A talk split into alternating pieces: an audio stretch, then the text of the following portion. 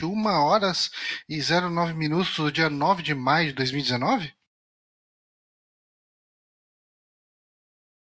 Hum, E tinha esquecido de liberar o meu mic também. Faz tudo de novo, vai. Tá bom. Então, neste momento, que é uma quinta-feira, dia 9 de maio de 2019, 21 horas e 9 minutos. Repita. 21 horas e agora 10 minutos, porque virou o reloginho. Pepita.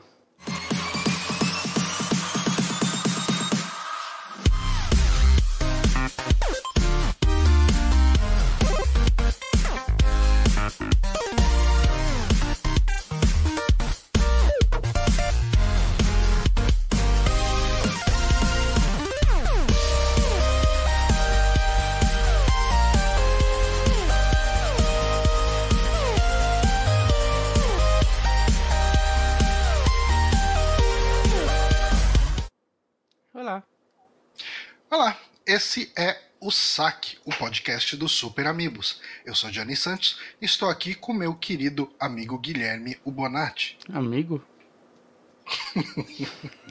Força do hábito, força de expressão. Chamo isso de falsidade.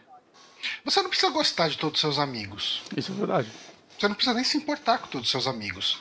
Você só precisa ter um grupo de pessoas para chamar de amigos, porque senão você vai ser considerado um sociopata. Hum, Você concorda comigo? Você discorda?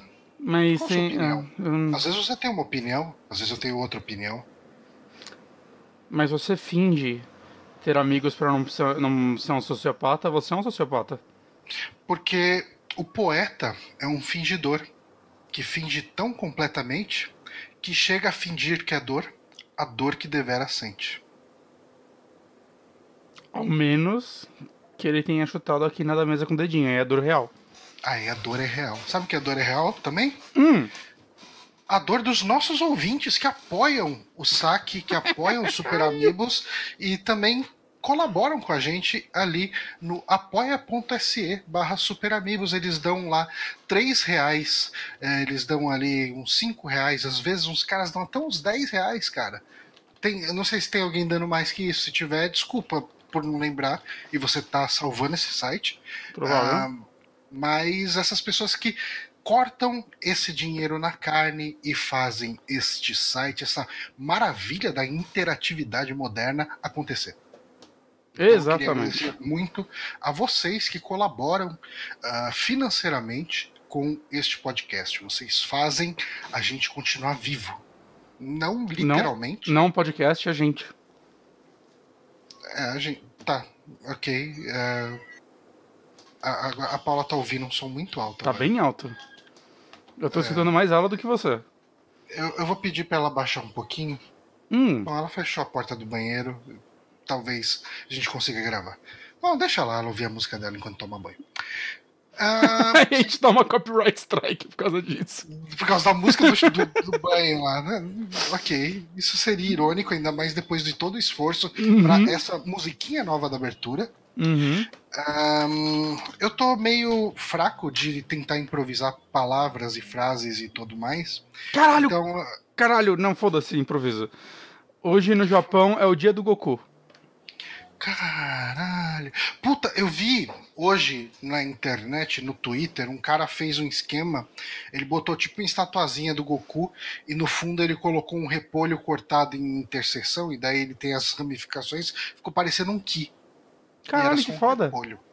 Ele fez isso do dia do Goku? Talvez. As pessoas comemoram muito o dia do Goku, né? Eu não vi ninguém comemorando, eu nem sabia que existia. Ah, cara, as pessoas comemoram muito. Vamos procurar aqui no, no Twitter, nas redes sociais, meu amigo internauta. O que, que o amigo Goku internauta Day. tá falando? Goku Day. Goku Day é um negócio engraçado de se falar.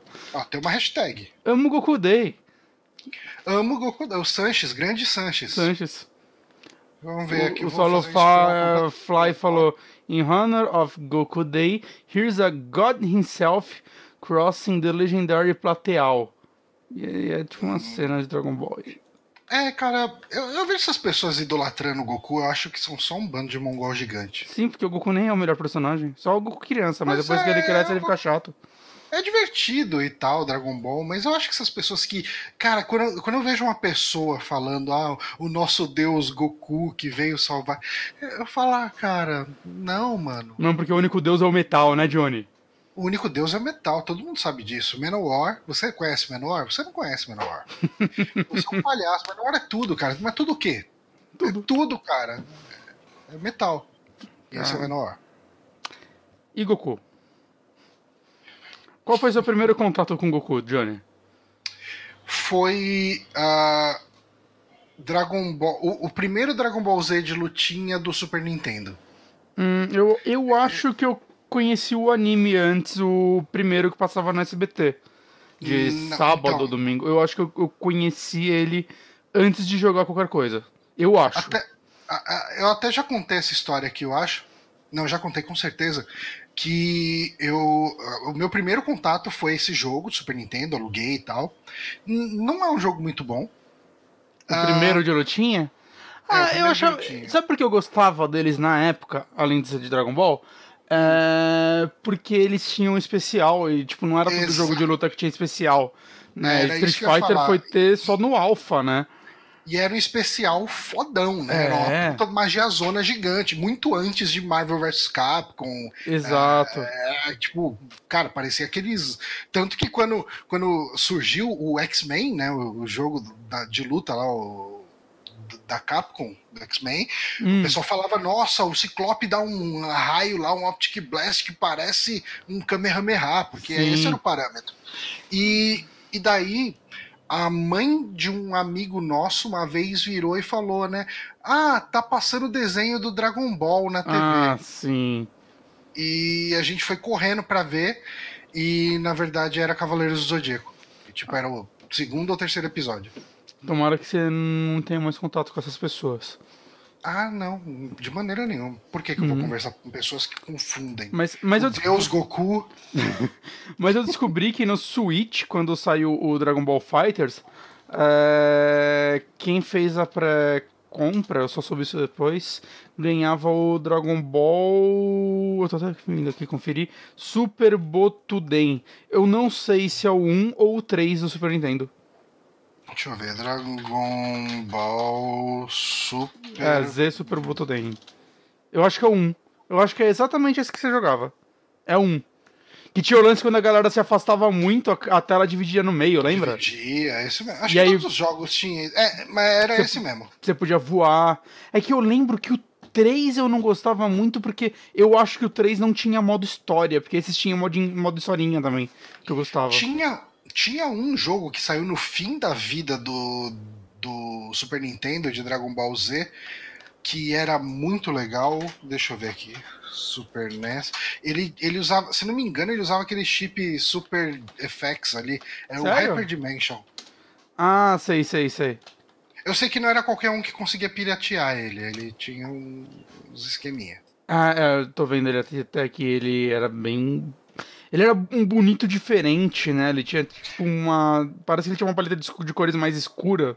Uhum. Que tentava. Ele era ser... mais detalhado, né? É. Se, você tem, se você procurar aí no, no, Google Imagens, tem umas comparações, né? Do Super Botuden, Super Botuden 2, o 3 e o Hyper Dimension. O Hyper é Dimension. Claro que tá pegando a janela errada. É claro. Nossa, não, não dou conta de fazer nada direito. Hum. Johnny, só ah. queria passar um vídeo pra galera. E aí, o que eu fiz? Merda. E sabe que eu gostava no Hyper Dimension? Tinha o Goku Super Saiyajin 3 e o Vegito. Eu lembro do Vegito, Super Saiyajin 3 eu não lembrava. É, ele tinha lá, cara, o cabelão, muito louco, muito doido. Mas enfim, né? Dragon Ball, Dia do Goku, essas coisas, a gente tá muito morto aqui falando. Eu tô morrendo de sono, cara. Eu trabalhei demais essa semana e tive uns horários muito ruins. Eu, sabe, sabe aquela semana que você deita para dormir? Você fecha o olho e de repente o alarme toca? Ah, nossa, isso. E você fala, caralho, mas eu acabei de deitar aqui que essa merda já tá tocando. Isso é muito você ruim. É muito Cara, ruim. Eu vou voltar só pro notícia, só porque eu acho que eu tô com muita aba aberta, eu não sei mais o que tá acontecendo, Johnny. Então fechei uma. Eu acho que eu tô com essa. É essa aqui mesmo. Ah, tá Mas agora tá. Hum, ah, por causa do. De que eu fiz é... isso, né? Nossa, tá de ponta deixar, cabeça. Acho que ninguém, ninguém vai reclamar. Agora tá certo, eu acho. Não, de ponta cabeça as pessoas vão reclamar. É só virar o monitor beleza. também, a galera reclama de tudo hoje em dia. É, é, cara. Mas vou tirar o vídeo, foda-se. Agora todo mundo sabe qual é o próximo. Nossa, eu botei na abertura. Tá, vamos falar as indicações então? Vamos. Vamos começar com o que eu já spoilei? Vamos. Tá bom, vamos falar do GOT. Ok, tanto eu quanto o Guilherme Bonatti jogamos Lorelai. Lorelai é o novo jogo do Jaime Hauski, ah, o criador de The Cat Lady e Downfall. Uhum. E esse é o terceiro jogo da trilogia Devil Went Through Here, que é o Diabo Passou Por Aqui. E ele você joga com essa pequena e singela menina aí, essa adolescente que se chama Lorelai.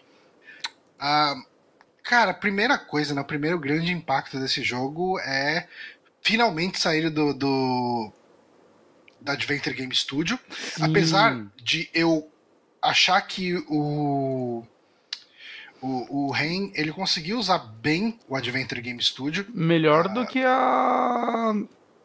Cara, da, que é o ATI, eu acho, inclusive. É, dava, dá menos pau, né? É. Tipo, quando eles usavam, do que os jogos da Wadget Eye, assim. Mas dava os bugs na hora de salvar ainda. Mas isso daí acho que é. do- É, tudo- é, e eles saíram, né? Saíram de CyEngine e foram pra Unity. Lá eles fazem um agradecimento ali de um plugin de.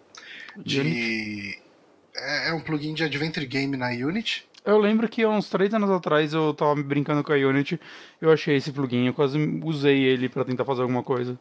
Uhum. Ele tava, mas ele ainda tava bem cru, eu imagino que, eles que hoje deve estar, saca, bom. Eu imagino que ele deve estar funcionando legal.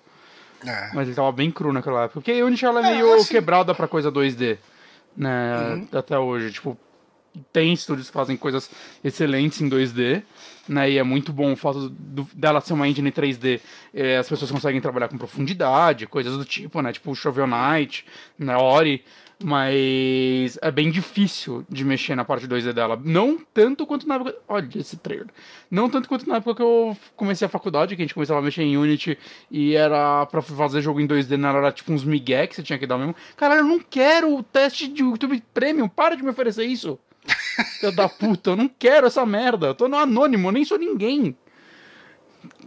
Ah, Desculpa, eu não aguento Ok. mais. É... Mas eu- eu acho que. Cara, o trabalho que ele fez nesse jogo usando a Unity é meio assustador, assim. Eu acho esse jogo e ficou se- muito bonito. Eu acho que principalmente pensando que é o primeiro jogo dele na Unity, né? É. É que assim, ele tá com uma equipe, né, agora. É, não, que os não é primeiros era ele meio só. sozinho, né? Aham. Tirando os dubladores e acho que o compositor. É, o compositor é, da- das músicas originais é o irmão dele. E É, né? ainda é nesse. Inclusive, ah, comprando no Steam, imagino que comprando no GOG também, ele vem com a trilha sonora original, não as licenciadas. É, então. Mas antes eu lembro que as- algumas das licenciadas, entre aspas, eram músicas sem direitos, não era? É, é música cedida, né? Cedida, ele. cedida, é. É, sem direitos foi o Hotline, que usou, né? Hotline Miami. Se eu não me Ah, engano. foi isso? É, não, não lembro. Não sei se foi a Mas- trilha inteira também, mas eu acho que tinha músicas lá que eles foram atrás depois e era meio incrível, né? Como as músicas pareciam que tinham sido feitas para o jogo e não jogo, tinham. né? Não foi o Fury? Eu tô em dúvida agora. Não, acho que Fury não. Ah, Acho que era o ah, Hotline Miami mesmo. Mas a, Mas- a trilha do Cat Lady é engraçada, né? Da- de todos os jogos dele, né? Também eu tenho essa impressão, né? As músicas licenciadas parece que foram feitas para o jogo, é perfeito. E. é, Né, é, quando eu comecei esse jogo, esse jogo tem uma música no menu título, né? Que eu lembro que antes de começar a jogar eu fiquei preso nessa música falando com o Johnny, mano, essa música é linda. E, né, isso remeteu muito a. Eu tá, né? Até, sei lá, três semanas atrás estava viciado em Vampire, né? Eu terminei ele. E eu tava afim de ouvir esse tipo de música, né? Ele, eu acho que ela tem a cara daquele jogo, né? Tanto que depois eu fui ouvir, sei lá, trilha sonora do Corvo, eu voltei a ouvir Typo Negative. E é, é incrível como as músicas desse jogo também tem esse climão, né? Tem toda essa pegada. Eu até adicionei a, a mina que canta a música da abertura, adicionei ela, quem vê acha que eu virei amigo dela, adicionei no Spotify, né, tipo, pra acompanhar e ouvir as músicas dela e tal. Hum, É qual é o nome Bem dela? legal. Chama Maisie, é, M-A-I-S-Y K, K-A-Y. M-A-I-S-Y. É mais I com Y, Kai Achei. com Y. Se vou seguir também. A música da, da abertura é Bloodfield Tears. Que é muito foda essa música, cara. Eu Já tenho umas- que ouvir amanhã. uma porrada de vez. É, mas enfim, cara, é, eu acho que o, o, o Cat Lady e eu acho que o, um, o Downfall fall. também, eles usavam a resolução máxima do, da AGS, que eu acho que é 800 por 600, né? Hum, Eu acho que o AGS não passa disso, eu não tenho certeza. Ah, esse aqui ele já vai para uma parada mais HD mesmo e tal. sim, sim. E, e, assim, eu acho que a arte dele, é, se você Senão eu olhar tenho que parar de passar o vídeo. sprite, Eu tenho que parar de passar o vídeo em 360p, porque aí a galera. Aí que não, ninguém vai concordar com a gente, mano. é, Continua. mas ah, eu, eu acho que assim, a questão dos sprites, o que a gente sente de, a, a maior diferença nos sprites é a questão mais do, tipo da movimentação mesmo. Acho que a movimentação da Lorelai é, é muito fluida e tal. Uhum. mas ah, o, o estilo artístico se mantém muito, então ah, eu acho que se ganha pouco, tem ganho, mas eu acho que se ganha pouco em comparação com, com os outros dois jogos. É que eu sinto que os outros jogos. cenários, Eles tinham. É, principalmente nos cenários, eles tinham um negócio meio. Não sei se ele simulava ou ele realmente usava, acho que ele realmente usava coisas de recortes em algumas partes, que eu acho que dava algum clima bem legal, Uhum. mas você via que era muito amador pro que ele tava querendo fazer ainda. Principalmente o Cat É. Lady. Né, ele foi evoluindo em cada jogo. Então, o Lorelai, eu acho que a Lorelai ela é muito melhor desenhada do que todos os outros personagens. Hum, se a gente comparar essa cena que tá passando agora, dela com a mãe dela, é, eu acho a arte dela mega artístico mesmo, você sabe, uma coisa muito. é, eu dou muito valor pra essa arte. A arte da mãe dela me parece algo muito mais secundário, sabe? Tipo, você vê rabiscos na perna, assim, um pouco. É estilo, eu sei que é. uhum. Mas o, o estilo de arte da Lorelai eu acho muito melhor do que de todos os outros personagens. Ah, não, acho que, acho que você tá certo, sim. Uhum. É que eu não, eu não reparei tanto, sei lá, enquanto eu jogava, talvez, sei lá, eu tava só muito preso em tudo que ele tava me contando, né? Mas eu acho que sim, ela. O que não é tão anormal assim, né? Normal o, o protagonista ser o personagem que as pessoas mais trabalham, né? Porque é o que você vai ver normalmente às vezes 100% do tempo no jogo. Sim. Mas vamos falar um pouquinho da história de Lorelai. Uhum. Ah, Lorelai, é, você começa essa história acompanhando ela, né? Uhum. E ela tá chegando em casa, a mãe dela tá no sofá ali, bebendo, assistindo TV. Ela tá bebendo? Não, tá só fumando, né? Ah, É, só, só, só fumando. e. Eu acho Eu que ela não- já, não, já talvez- bebeu. Eu acho- É, já bebeu, uma coisa assim. ela já bebeu e tava fumando.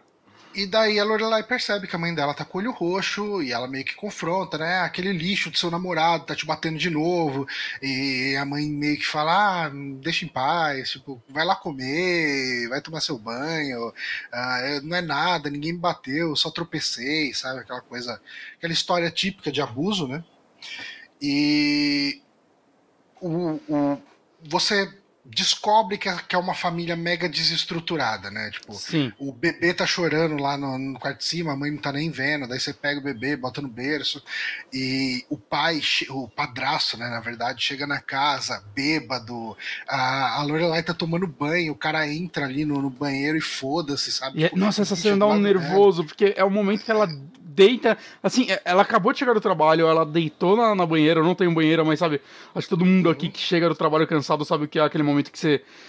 Ah, acabou, saca? Tô aqui na minha. E aí o cara arromba a porta, basicamente, ele proíbe elas de trancar a porta do banheiro, né? Ela comenta isso. Ah. E vai mijar. E foda-se, fazendo barulho, bêbado, falando merda, comentando dela, saca? É tipo, caralho, que inferno. É, é muito zoado. Toda a situação, né? Que ele fica dando em cima dela e os caralho também. Ele Pior tá em ainda. cima dela também e tal, eu fico insinuando, ah, não sei o que, eu ouço seu Mas- brinquedinho vibrando durante a noite. Mas aí vai minha maior. Se quiser uma ajuda, né? É um Sim. cara bem escrotão. né? Mas aí vai minha crítica ao jogo. Cara, o dublador desse cara, eu não sei o que aconteceu. É que eu- muito ruim, né? é muito ruim e não é só a dublagem, a mixagem dele. Parece que eles quiseram fazer um lance, saca, do cara realmente bêbado. né? Mas, cara, parece que o cara gravou longe do microfone, falando. Saca, ele parece. Eu, eu, Será eu que gosto não de falar. aconteceu a mesma coisa que Cat Lady pra ele?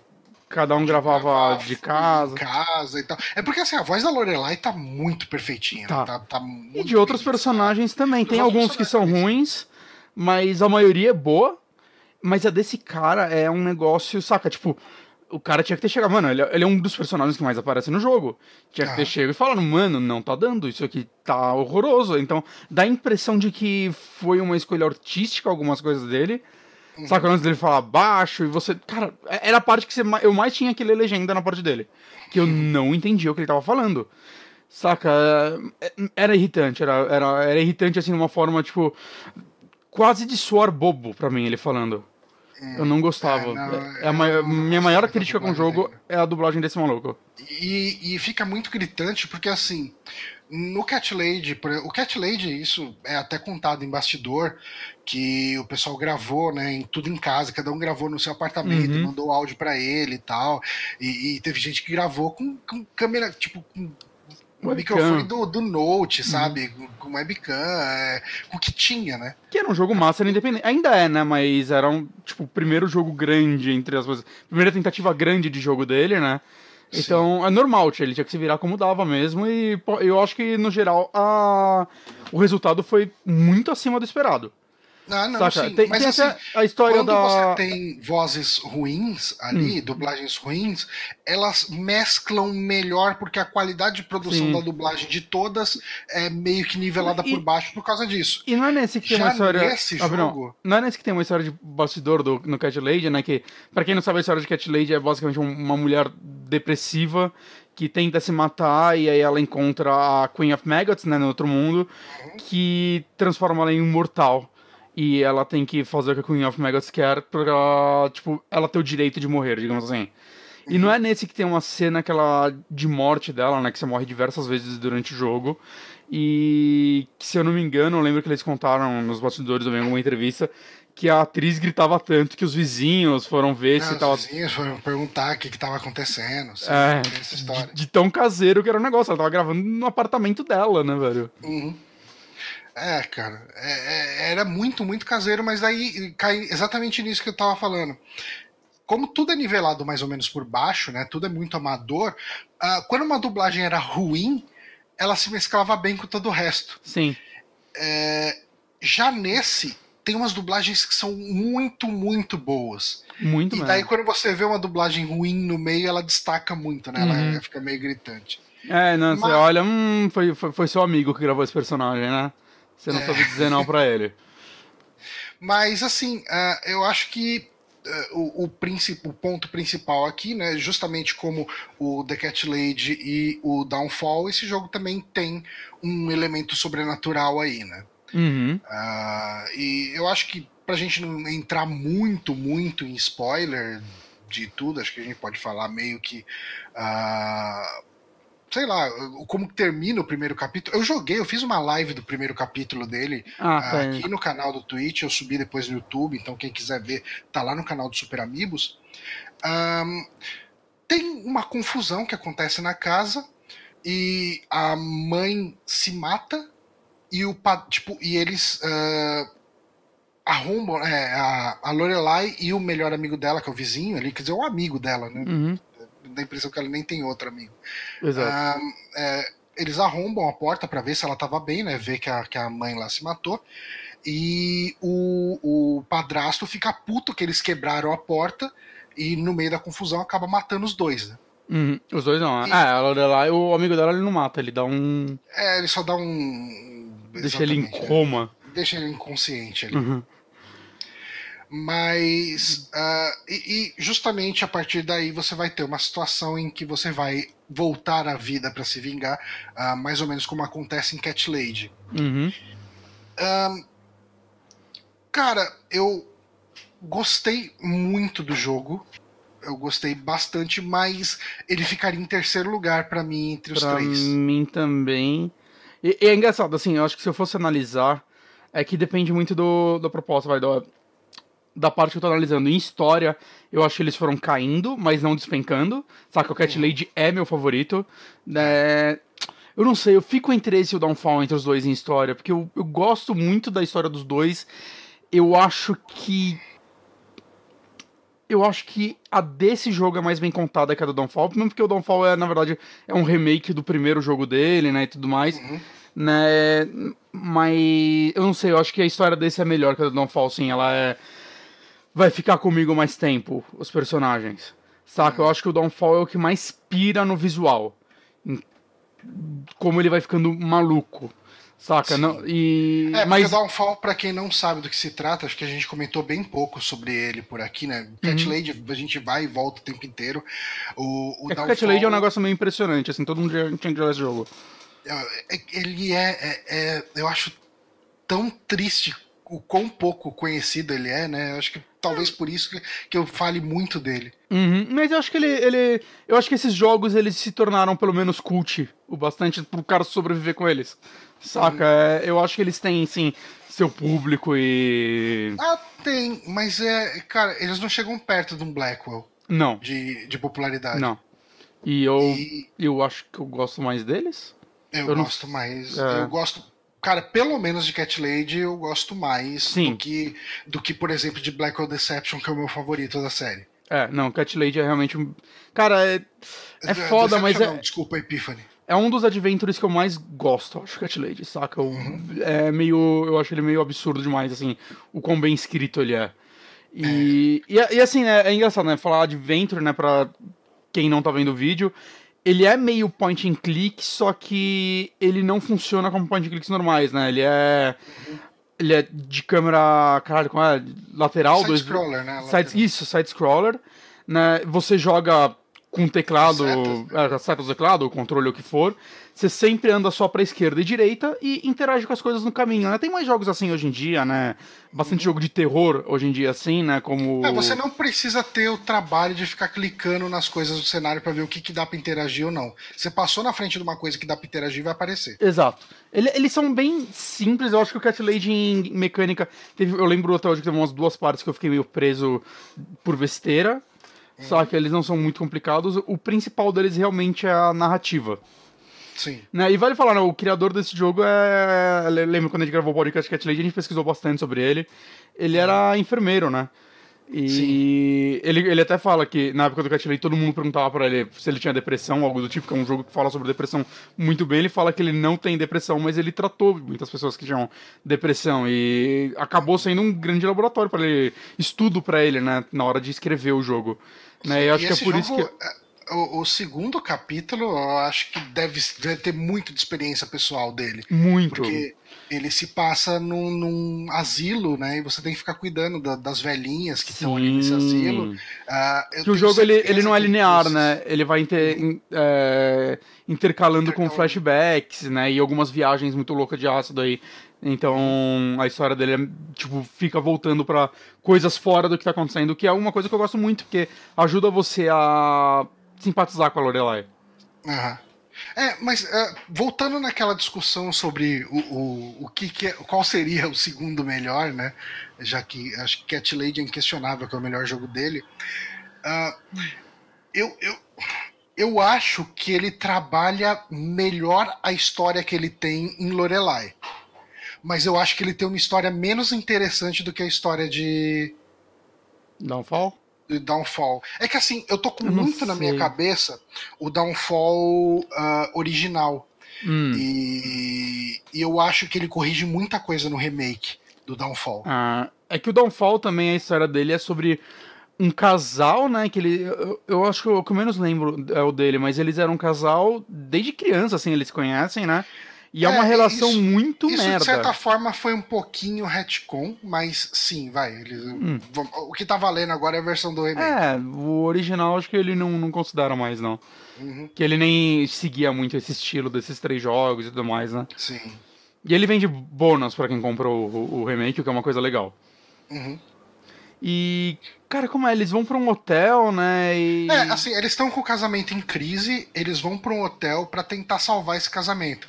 Mas chegando lá no, no, no, hotel, tipo, tá tudo uma merda. Não, não tem quarto com cama de casal. Uh, tipo, tá tudo zoado o hotel. E, e, assim, isso acaba meio que até intensificando a situação que eles estão, né? O, não dá para seguir porque tá chovendo demais e tal. E no meio da briga que eles têm, numa discussão que eles têm no quarto, rola o lance de acabou, cara, acabou. Você sabe que acabou. É, e, e é isso. Né? Uhum. Né? E, e assim, os dois vão dormir, né? Cada um na sua cama, lá, as camas de solteiro do, do hotel. E quando você acorda, ela sumiu. E você acaba tendo que ficar passeando por esse hotel e você tem que matar quatro memórias de uma mulher uh, que, enfim, que ela tinha alguns problemas, principalmente de autoestima, uh, e daí tem uma mulher, você tem que matar ela criança, matar ela adolescente, matar ela um pouco mais velha e tal.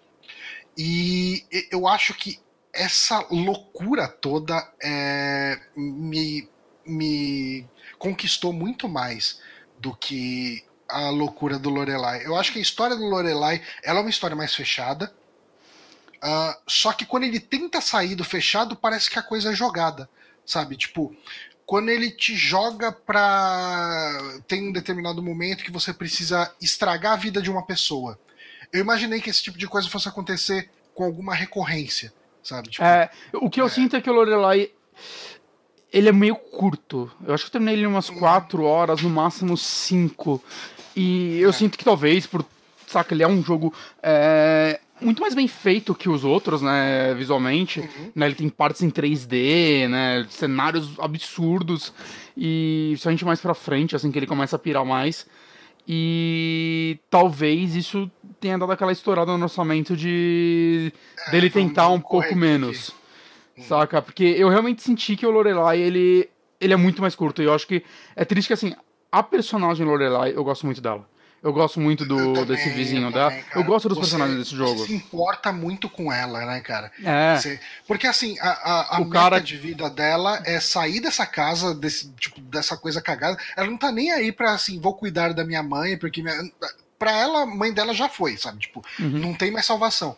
Ela quer pegar a filha, a, a irmã dela, né, que, que é um bebezinho, é, botar ela debaixo do braço e fugir dali para ela não ter contato com essa família cagada que ela tem, uhum. sabe? Tipo, ela fala pra mãe dela várias vezes, larga esse cara, esse cara é um traço, esse cara é um merda, não sei o quê, e a mãe dela não, você não entende da vida. Ele sustenta mas, mas é legal que eu acho passou que por coisas no Afeganistão, né? E eu, eu acho legal que assim o jogo, acho que é, os três jogos, né, eles tratam de coisas bem humanas, né? Depressão, abuso, relacionamento. E eu acho que ele consegue, mesmo usando muito do fantástico, né? Acho que principalmente por isso, mas ele consegue tratar disso de uma forma meio respeitosa e humana. Uhum. Saca? Porque. Não, eu acho que o grande ponto dele são é, essa forma como ele trata as pessoas. Exato, que tem, tem um momento que existe um diálogo é, mais profundo com sua mãe que eu acho que é um bom diálogo, saca? Uhum. E, é, e assim, não é um diálogo bonito. Não, mas não, a forma como ele é tratado é, saca, tipo, tirar. Me lembrou um pouco a cena do jantar de Hereditário. Eu não assisti Hereditário. Ah, você não viu? Pensei que você tinha visto. Tá, tem uma cena de jantar no Hereditário. Quando você vê, você vai pensar em Lorelai agora. E okay. de uma forma positiva, assim, né? Eu acho que é um texto muito bom, cara, muito bom. Às vezes eu acho que o padrasto é vilão demais. Uhum. Mas é porque a história meio que não é sobre ele, ele é só o inconveniente que. É, então, cara, é, eu pensava isso algumas vezes, mas, cara, se você para pra prestar atenção, o, o, o, os noticiários, tudo que tem rolado de, de feminicídio, Sim. de cara que mata a filha, mata, tipo, enteada é e tal. Eu, eu, fico pensando com real esse personagem é de verdade. Isso é verdade. É. Não, Essa é pessoa é escrota, ele é, ele é um abusador, ele é um cara machista, ele é um cara que, que bate na mulher, e ele é um cara que, tipo, que quer que a filha morra. Eu acho que a gente a tende filha... a não gostar de personagens assim, mas é porque eles é, são né, muito reais. Ele é muito real, cara. Ele é, é verdade. Real. Nem é... tudo tem que. Existe uma justificativa, né? Pra gente escrota não tem justificativa, na verdade. Tanto É. que a justificativa que eles tentam dar, eles tentam dar, a mãe tenta dar, é ele passou por coisas no Afeganistão. Tipo, foda-se, saca? É, a partir do momento que é- você. Não é culpa sua, né, cara? Exato, a partir do momento que você faz a merda, todo mundo, quase todo mundo faz merda, tem alguma, algum passado triste. Mas a partir Mas do esse- momento que você começa a fazer a merda, seu passado não importa mais. Mas esse é um personagem real demais também, É. né? A, a mulher que, que passa o pano pro cara, né? O cara é um lixo e fala: ah, não, ele é assim mesmo, é, deixa ele. É, a gente é um problema pra ele, sabe? Tipo, ela inverte E- a situação e se coloca no lugar da vítima, de, do, do, da, do algoz, né? Da, do- de quem tá atacando. E, e coloca o cara numa posição de vítima, sendo que o cara é um escroto babaca, filha da puta. E tem outros personagens legais, né? O próprio vizinho dela, eu gosto muito, cara. A primeira vez que você vê ele, que ele tá lá pra te dar um guarda-chuva. E aí, tipo, ele, ah, eu vou dormir, era de manhã. Ela, nossa, mas agora? Então ele, não, eu não dormi ainda. Ela, meu, o que você ficou fazendo? Ah, eu sou desenvolvedor, então eu fiquei trabalhando, vi Game of Thrones. aí eu durmo durante o dia, caralho. É, é, tipo meio identificável. jogos, né? É, então, é meio identificável isso. Uhum. Né? E isso, tipo, é muito provavelmente o, o próprio produtor do jogo. É, eu, eu, eu vejo que o Ren ele coloca muito dele Uhum. no, no jogo, assim. é. Mas, ao mesmo tempo, eu, tipo, uma coisa que eu vi, e eu acho que é uma coisa que mais me, me chamou a atenção em The Cat Lady, e eu acho que nenhum dos outros dois tem, eram os diálogos mais profundos. Aqui a gente tem um diálogo de desabafo, esse diálogo dele, da, da Lorelai com a mãe, é um diálogo muito pesado e tal. Mas eu, eu lembro de dois diálogos, particularmente, quando a, a Mitzi e a Susan conversam sobre depressão, sobre solidão, sobre eh, o que fazer com a vida depois que certas coisas acontecem, sabe? É, e tem um diálogo que acontece, se não me engano, no hospital, num dos primeiros capítulos, naquela brisa maluca que tem aquele coração vermelho pulsante no meio do, do, do, do hospital. É, são duas cenas que têm diálogos longos, e é um diálogo que você fica prestando atenção pra caramba, assim, sabe? Porque é muita, é muito uma filosofia sobre a vida, sabe? Uhum. E, e eu sinto que tanto o, o, o, o Downfall ele não tem absolutamente nada disso, né? O Downfall eu acho que ele é mais uma trama de terror. Sim, ele é o mais Ah. terror dos três, ele tem referências a Stephen King e tudo mais. Eu acho que ele tem algumas coisas sobre relacionamentos merda que Hum, tem, tem. ele trata muito bem, isso, muito, muito bem. Mas eu acho que dos três. Até normalmente por ser o remake do primeiro jogo dele, eu acho que ele não tava pensando em muitas coisas quando ele fez esse jogo, saca? Em Uhum. muitos pontos. Mas mesmo assim, eu acho que ele. O pouco que ele tenta fazer, ele faz bem. Eu acho que talvez por isso que ele me marcou menos nesse sentido. Por mais que a parte visual dele eu acho meio fantástica. Sim. Mas assim, cara, Lorelai é aquele joguinho que, que vai vender muito pouco, né? Infelizmente. Mas e- ele é tão bonito, cara. Ele tem. É, Eu sei lá, cara, eu queria ver mais coisas com esse estilo visual. Eu quero Ele mais parece- jogo dele, né, cara? É, pois é, é que assim, não dá pra exigir muito jogo dele, porque ele é um praticamente um cara só, né? Por mais que ele tenha um estúdio, ele E nem sei se ele vive disso, né? Vale falar. é. Eu acho bem possível que ele tenha um emprego para que ele ainda trabalhe de enfermeiro ou alguma coisa do tipo em paralelo. Eu acho que eu li em algum lugar que ele tinha uma loja, acho que vendia roupa, mas eu posso estar Hum. confundindo com outra É, eu pessoa. só, só fui atrás de coisa dele na época do Cat Lady mesmo. Uhum. É, mas assim, é, eu, eu queria. Eu não tô falando nem questão de jogos dele nesse estilo, tipo point and click, point and click, side scroller e tal. É, eu falo esse estilo visual de maneira geral, essa coisa que. Cara, sabe o que, que ele me lembra em certos aspectos? Aquele filme, o Jacob's Ladder, sabe? Que você Sim. tá vivendo uma coisa real e de repente você tá vivendo uma coisa absurda, com pessoa sendo torturada, e de repente você acorda, você tá em outro lugar. Eu- acho que tem muito disso, né, cara? Eu lembro que saíram jogos na- na época do Cat Lady, um pouco depois, que seguiam um visual parecido com o dele, provavelmente inspirado nele. Eu até joguei algum deles, alguma coisa Nightmare, eu acho. Mas não era tão bom, tanto quanto o jogo quanto visualmente. Agora eu esqueci o nome do jogo. Eu tô até olhando aqui minha lista de jogos porque eu tinha ele, né? Eu joguei no, no Steam, mas eu não tô nem achando ele. Qual o nome? Qual o seu nome? Qual o seu nome? Mas sim, eu gostaria de mais jogos com esse estilo artístico, porque eu, eu acho muito. Eu acho que eu queria até filmes, cara, séries, sei lá, com isso.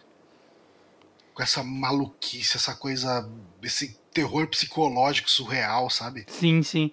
E, e eu, eu, espero que ele continue fazendo jogos. Novamente, eu não sei é, como tá as vendas do Lorelai, mas a crítica tá bem positiva. Uhum. Né? No Steam tava como muito positivo. É, eu falo para vocês darem uma chance para ele, porque entre várias coisas ele custa 28 reais, gente. É muito barato. E como né, ele tá na Unity, eu, eu espero que ele, que ele saia pra console. Uns 36. Eu também achei. Quando eu vi 28, eu falei, cara, eu não vou esperar, eu vou comprar isso daí, porque eu vou ser uma das três pessoas que vão comprar esse jogo. Ele é tipo tem isso. 200 reviews no Steam, não é muito. É, é pouquinho. Cara, é, é nicho, né, cara? É. é. é. muito nicho que ele ataca. Mas. Assim, Recomendo pegar os três. O Cat Lady é 20 reais. O Cat Lady e o Downfall hoje em dia. Eles são 20 reais. Saca? Eles têm promoção, vira e mexe.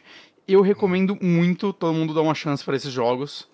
Porque. É, o Cat Lady, principalmente. O Cat Lady, ele é um jogo. Um daqueles principais jogos do estilo, sabe? Tipo. Sim. É, é e é legal, é se você joga todos, você tem referências de um no outro. Tem. Né? É. Então ele é tudo um universo só e tal. Então ele. É a Queen of Maggots, né? Que é meio que o foco desse terceiro jogo é. Ela é a personagem que tá. Ela tá no. Na verdade, não lembro se ela tá no Downfall. Ela tá no Downfall? Tá. Oh. Tá, né? Eu, eu tinha que rejogar o Cat Lady Downfall um dia. Uhum. O Cat Lady de 2013. Eu tenho, eu, eu tenho muita vontade de rejogar o Cat Lady, principalmente. Porque o Downfall eu ainda joguei o. É, você jogou ano passado. Né? O, o Downfall é de 2016, né? Não faz tanto tempo assim que eu joguei. Uhum. É, cara. Hum? Não, é que eu tô, tô só relembrando aqui. Ah, tá. Mas assim, é, é, que eu queria, na verdade, eu abri o Downfall, queria ver o Cat Lady. O Cat Lady tá 20 reais mesmo? 20 reais. Você chutou? Não, não, eu tô olhando aqui, 20 reais. É que eu tô procurando agora o jogo que eu comentei, mas eu acho que. Hum, eu sonhei com esse jogo, né? Aqui, Never Ending Nightmare. Uau! Não tem nada a ver. É, eu acho que eu lembro desse jogo e realmente não. É, que é em preto e branco, câmera desse estilo, com o, o, vermelho em destaque, alguma cor e outra em destaque, que era o que eu usava mais nos dois primeiros jogos. Mas, uau, que jogo feio. É. Mas assim, comprem. Cara, eu acho que o The Cat Lady ele é um pouco mais difícil por causa da questão gráfica. É... Eu, eu acho ele tão lindo, mas eu entendo quem não gosta. Eu não entendo é, é... quem odeia, mas eu entendo quem não gosta. Sim. Um amigo meu, ele encostou o jogo, ele não conseguiu jogar, que ele falou que ele não tem arte, ele tem um vômito lá. Ele achou ah, horrível. Eu falei, você, você tá... Você ainda conversa com essa pessoa? Sim, ele trabalha com games hoje, tá muito melhor que eu. No Canadá. Ele trabalha com games? O que, que ele hum. faz? Deve fazer um game genérico. Deve. Mas no Canadá, então ele tá melhor que eu. Ah, sim, com certeza. Mas enfim, cara, tipo, a trilogia Devil Went Through Here. Um, recomendo os três, obviamente. Uh, e mesmo o Lorelai sendo o meu menos favorito, uh, ele ainda é um bom jogo. E ele é. é. ele é o mais rápido dos três, né? É. É, assim, não, eu, eu, acho que assim, ele pode ser um. Eu não sei, eu acho que ainda gosto mais dele do que do Downfall, não tenho certeza ainda. Uhum. Eu preciso digerir mais, saca? Passar mais um tempo e tal. Mas. Mesmo assim, não é como se ele fosse, ah, desanimou. Não, é, ele é um jogo bom pra um caralho, assim, ainda. Sim, sim. Eu, né, eu, puta, eu não parava de jogar ele até terminar. Que não foi muito tempo, porque ele é um jogo de umas 4, 5 horas. mas eu espero que ele saia pra mas, console, assim, agora que ele é na mas Unity. Mas eu tô, eu tô querendo rejogar para fazer o final ruim, né? Tanto eu quanto você, a gente fez o final Golden, né? É, porque é o mais fácil de fazer. É, Ele é muito fácil, final. né? Você tem que ser, você tem que ser deliberadamente escroto para fazer um dos é, dois. Você tem que tentar fazer outros. o final ruim pra fazer. É. E eu, eu fiquei muito curioso de fazer um final ruinzão. Porque eu acho que. Enfim, eu não vou contar o que, que eu acho, mas você já deve imaginar qual uhum. seja o final, né? Sim, sim, sim. E eu, eu acho que ele é um final talvez mais interessante. Hum, eu não gostei do final desse jogo. Porque o, o, o Downfall, eu não sei se você sabe, o, o final canônico dele é se você for extremamente escroto o jogo inteiro. Ah, é? Não sabia é, que era o canônico. É o can... Eu tô pensando canônico imaginando que Downfall seja. Um prequel do Cat Lady. Um prequel de Cat Lady. Ah, faz sentido. Porque no final do original, né? E eles mudaram esses finais, os três finais, né? Do, do, do original pro, pro remake. Ah, mudaram? Ah, ainda eu não sei Mudaram. quais são os original. É, então o original vai a polícia na casa dele. Hum. tá? É, é spoiler só do original, gente. Ninguém vai jogar o original. É, ninguém vai jogar. O original, cara, é, é só pra fã hardcore Nem de eu joguei. Adventure Point and Click, assim. É- Mas tem que ser é- muito hardcore. O original é. Esse é feio de uma forma. É, ele é bem feio. Nossa. Ele é bem feio. Ele é, assim, ele é um jogo inteiro feito por uma pessoa. É, Então, e é uma pessoa eu que. vou botar uma imagem dele aqui. É. Se eu achar. Eu, eu me acostumei com o gráfico dele enquanto eu jogava. Ele tem muito bugzinho da Adventure Game De que Studio. ano é original, sabe? Achei aqui uma imagem. 2009, sei lá. Copiar endereço da imagem. Barababa. Eu já achei, eu já achei. Não procuro, não quero, não quero que você De ajude. quando que ele é? Não, achei uma imagem dele. Caguei de quando ele é. É isso. Cara, ele foi feito no Paint esse jogo. Ah, não, com certeza. Com- Com certeza. Os ícones, cara. Olha os ícones dos botões. Parada da hora. Mas é isso, né? É isso, é isso. Ah, vamos pra uma indicação sua? Não. Você não Droga. mandou em mim? Eu tô com receio de passar vídeo do que eu tô jogando. A Ubisoft não costuma dar problema, né? Não, que- não, não. A Ubisoft é gente boa. Eu tô jogando. É. A gente tomou um flag de alguma coisa de da muito tempo Cap com atrás. Devil May Cry, que você fez live. De- da- do tre... É, do- da demo de Devil May Cry. É, ela falou, agora eu quero esse dinheiro. Parabéns. É, ok. Agora que ele vai receber o quê? Nos próximos anos vai receber mais uns 3 views? Vai, vai. Eu tenho certeza que três pessoas estão loucas pra ver esse vídeo. Onde ela enfim, enfiar esse dinheiro? Ah, no lugar onde lhe melhor convier. No banco. É um lugar mais seguro. Mas eu estou jogando Assassin's Creed Odyssey. Que é um jogo. Ele já saiu já faz uns 7 anos. Né? Então desculpa trazer esse jogo retrô pra cá, gente. mas.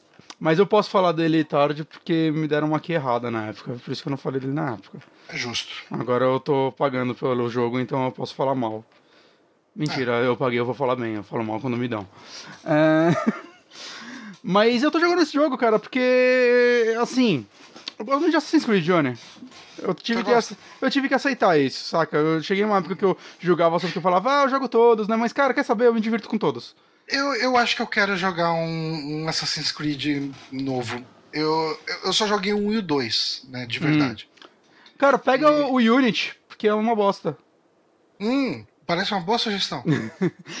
Cara, eu, eu recomendo pra todo mundo ir pros dois últimos, saca? Eles são meio maravilhosos, assim, pra mim, por motivos diferentes. Né? Eu comentei aqui na época que eu joguei o Origins, né? Eu gostei muito do Origins, eu acho que ele tem a melhor história da franquia, talvez o melhor protagonista, eu amo o Bayek. É, toda a história dele é muito, muito boa. E sempre, desde o anúncio do Odyssey, eu tava meio, ah, ok, então vai ser igual, né? Parece ser o mesmo jogo, só que agora na- você é um espartano. E, cara, eu até fiquei surpreso. Porque, assim, todo jogo da franquia Assassin's Creed é igual e não é. Porque eu acho que é meio impressionante o quanto eles conseguem fazer de coisas diferentes de um jogo pro outro. É claro, né, vocês- eles fazem isso porque são 934 estúdios trabalhando em um único jogo e né, nenhum jogo é feito em um ano, na verdade. Né, são vários jogos sendo feitos em paralelo e eles vão lançando. Esse mesmo ele começou a ser feito junto com Origins, né? Então, teoricamente, ele teve, na verdade, um ano a mais do, do que o Origins pra ser mais bem acabado e tudo mais. Né? Pegar feedback, melhorar, essas coisas todas da, da Ubisoft. né? Nesse momento ela deve estar trabalhando em uns três, pelo menos. Né? Inclusive o próximo, pelos boatos quase certos, vai ser o de Vikings. O que me agrada. Eu quero um Assassin's Creed de Vikings, depois eu quero um Assassin's Creed de Japão e depois eu quero Assassin's Creed de Dom Pedro I. Vai ser Ah, tipo favor. Kubanacan. É, o- é o que eu mais quero. Eu, eu Não, autenticamente. deve ser o Quinto dos Infernos. Caralho, verdade. Que, Quinto dos né? Infernos que tinha, tinha peitos de Daniele Vinitz. É isso aí. Vi inteiro, menos o último episódio. Eu perdi o último episódio. Porra. Porra. Deve ter no Pornhub. Procura lá. Pior que deve. Minha mãe tem Globoplay. Ela assiste esse pá, tem lá. Vou assistir o último episódio agora, 12 anos depois. Uh, mas enfim. É, a coisa que me anima nesse jogo é que ele foi dirigido pelo Jonathan Dumont e o Scott Phillips. Eu, eu só quis hum. falar dois nomes que ninguém conhece, porque foda-se. É... Ah, me animou também agora também. Ah, grande Scott. É que eu acho engraçado como a gente não conhece ninguém que trabalha na Ubisoft, apesar não, de tudo. Não, de maneira É o Ives Guillemot, tinha o, cara do Rayman, que acho que ele não tá mais lá, não sei, o cara do Bionic é, Genível. A, a Taminhoca, tem o, o... Ela não saiu também? Não. Eu acho que ela saiu. Ela saiu. Tem, tem o Pedro Ciarota. Aí, a gente conhece os piar. É, pelo menos. Certeza que eles estão. Certeza que eles estão nos créditos. Todo mundo conhecia a, a Jade Raymond lá, mas ela era Raymond, né? Mas é, nem ela, ela mais tá, tá lá. Ela tá no Google Stadia. E a galera do Beyond e tal, acho que deve ser tudo pejatinha. É, cara. Mas, ou não, não sei. Mas, mas, vamos, vamos falar de novo esses nomes. Eu tenho certeza que a gente Jonathan Dumont e o Scott Phillip. Ah, rapaz. Nossa. Grande Jonathan Scott. Tem, tem, o cara do For Honor, ninguém sabe o nome dele, mas ele era estiloso que andava de bengala. Sim. É meio assustador meio ninguém saber o nome desse. É, era barbudo. É meio assustador ninguém saber o nome desse cara com aquela aparência. Ele deveria ah, ser. Ele, ele, tentou criar uma boa impressão. Problema... Eu acho que ele precisa aparecer em mais feiras.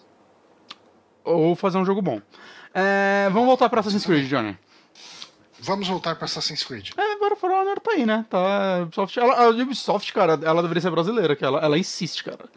até Step, até Step recebe DLC até hoje, cara atualização. Ela, ela dá pra falar que dá pra, dá pra confiar nela, no sentido, vou comprar um jogo, vai ter. Ah, vai, vai ter, ter coisa. suporte durante algum tempo. Ah, né? Mas, inclusive, Assassin's Creed não vai ter um esse ano e. Tirando, tirando Scott Pilgrim.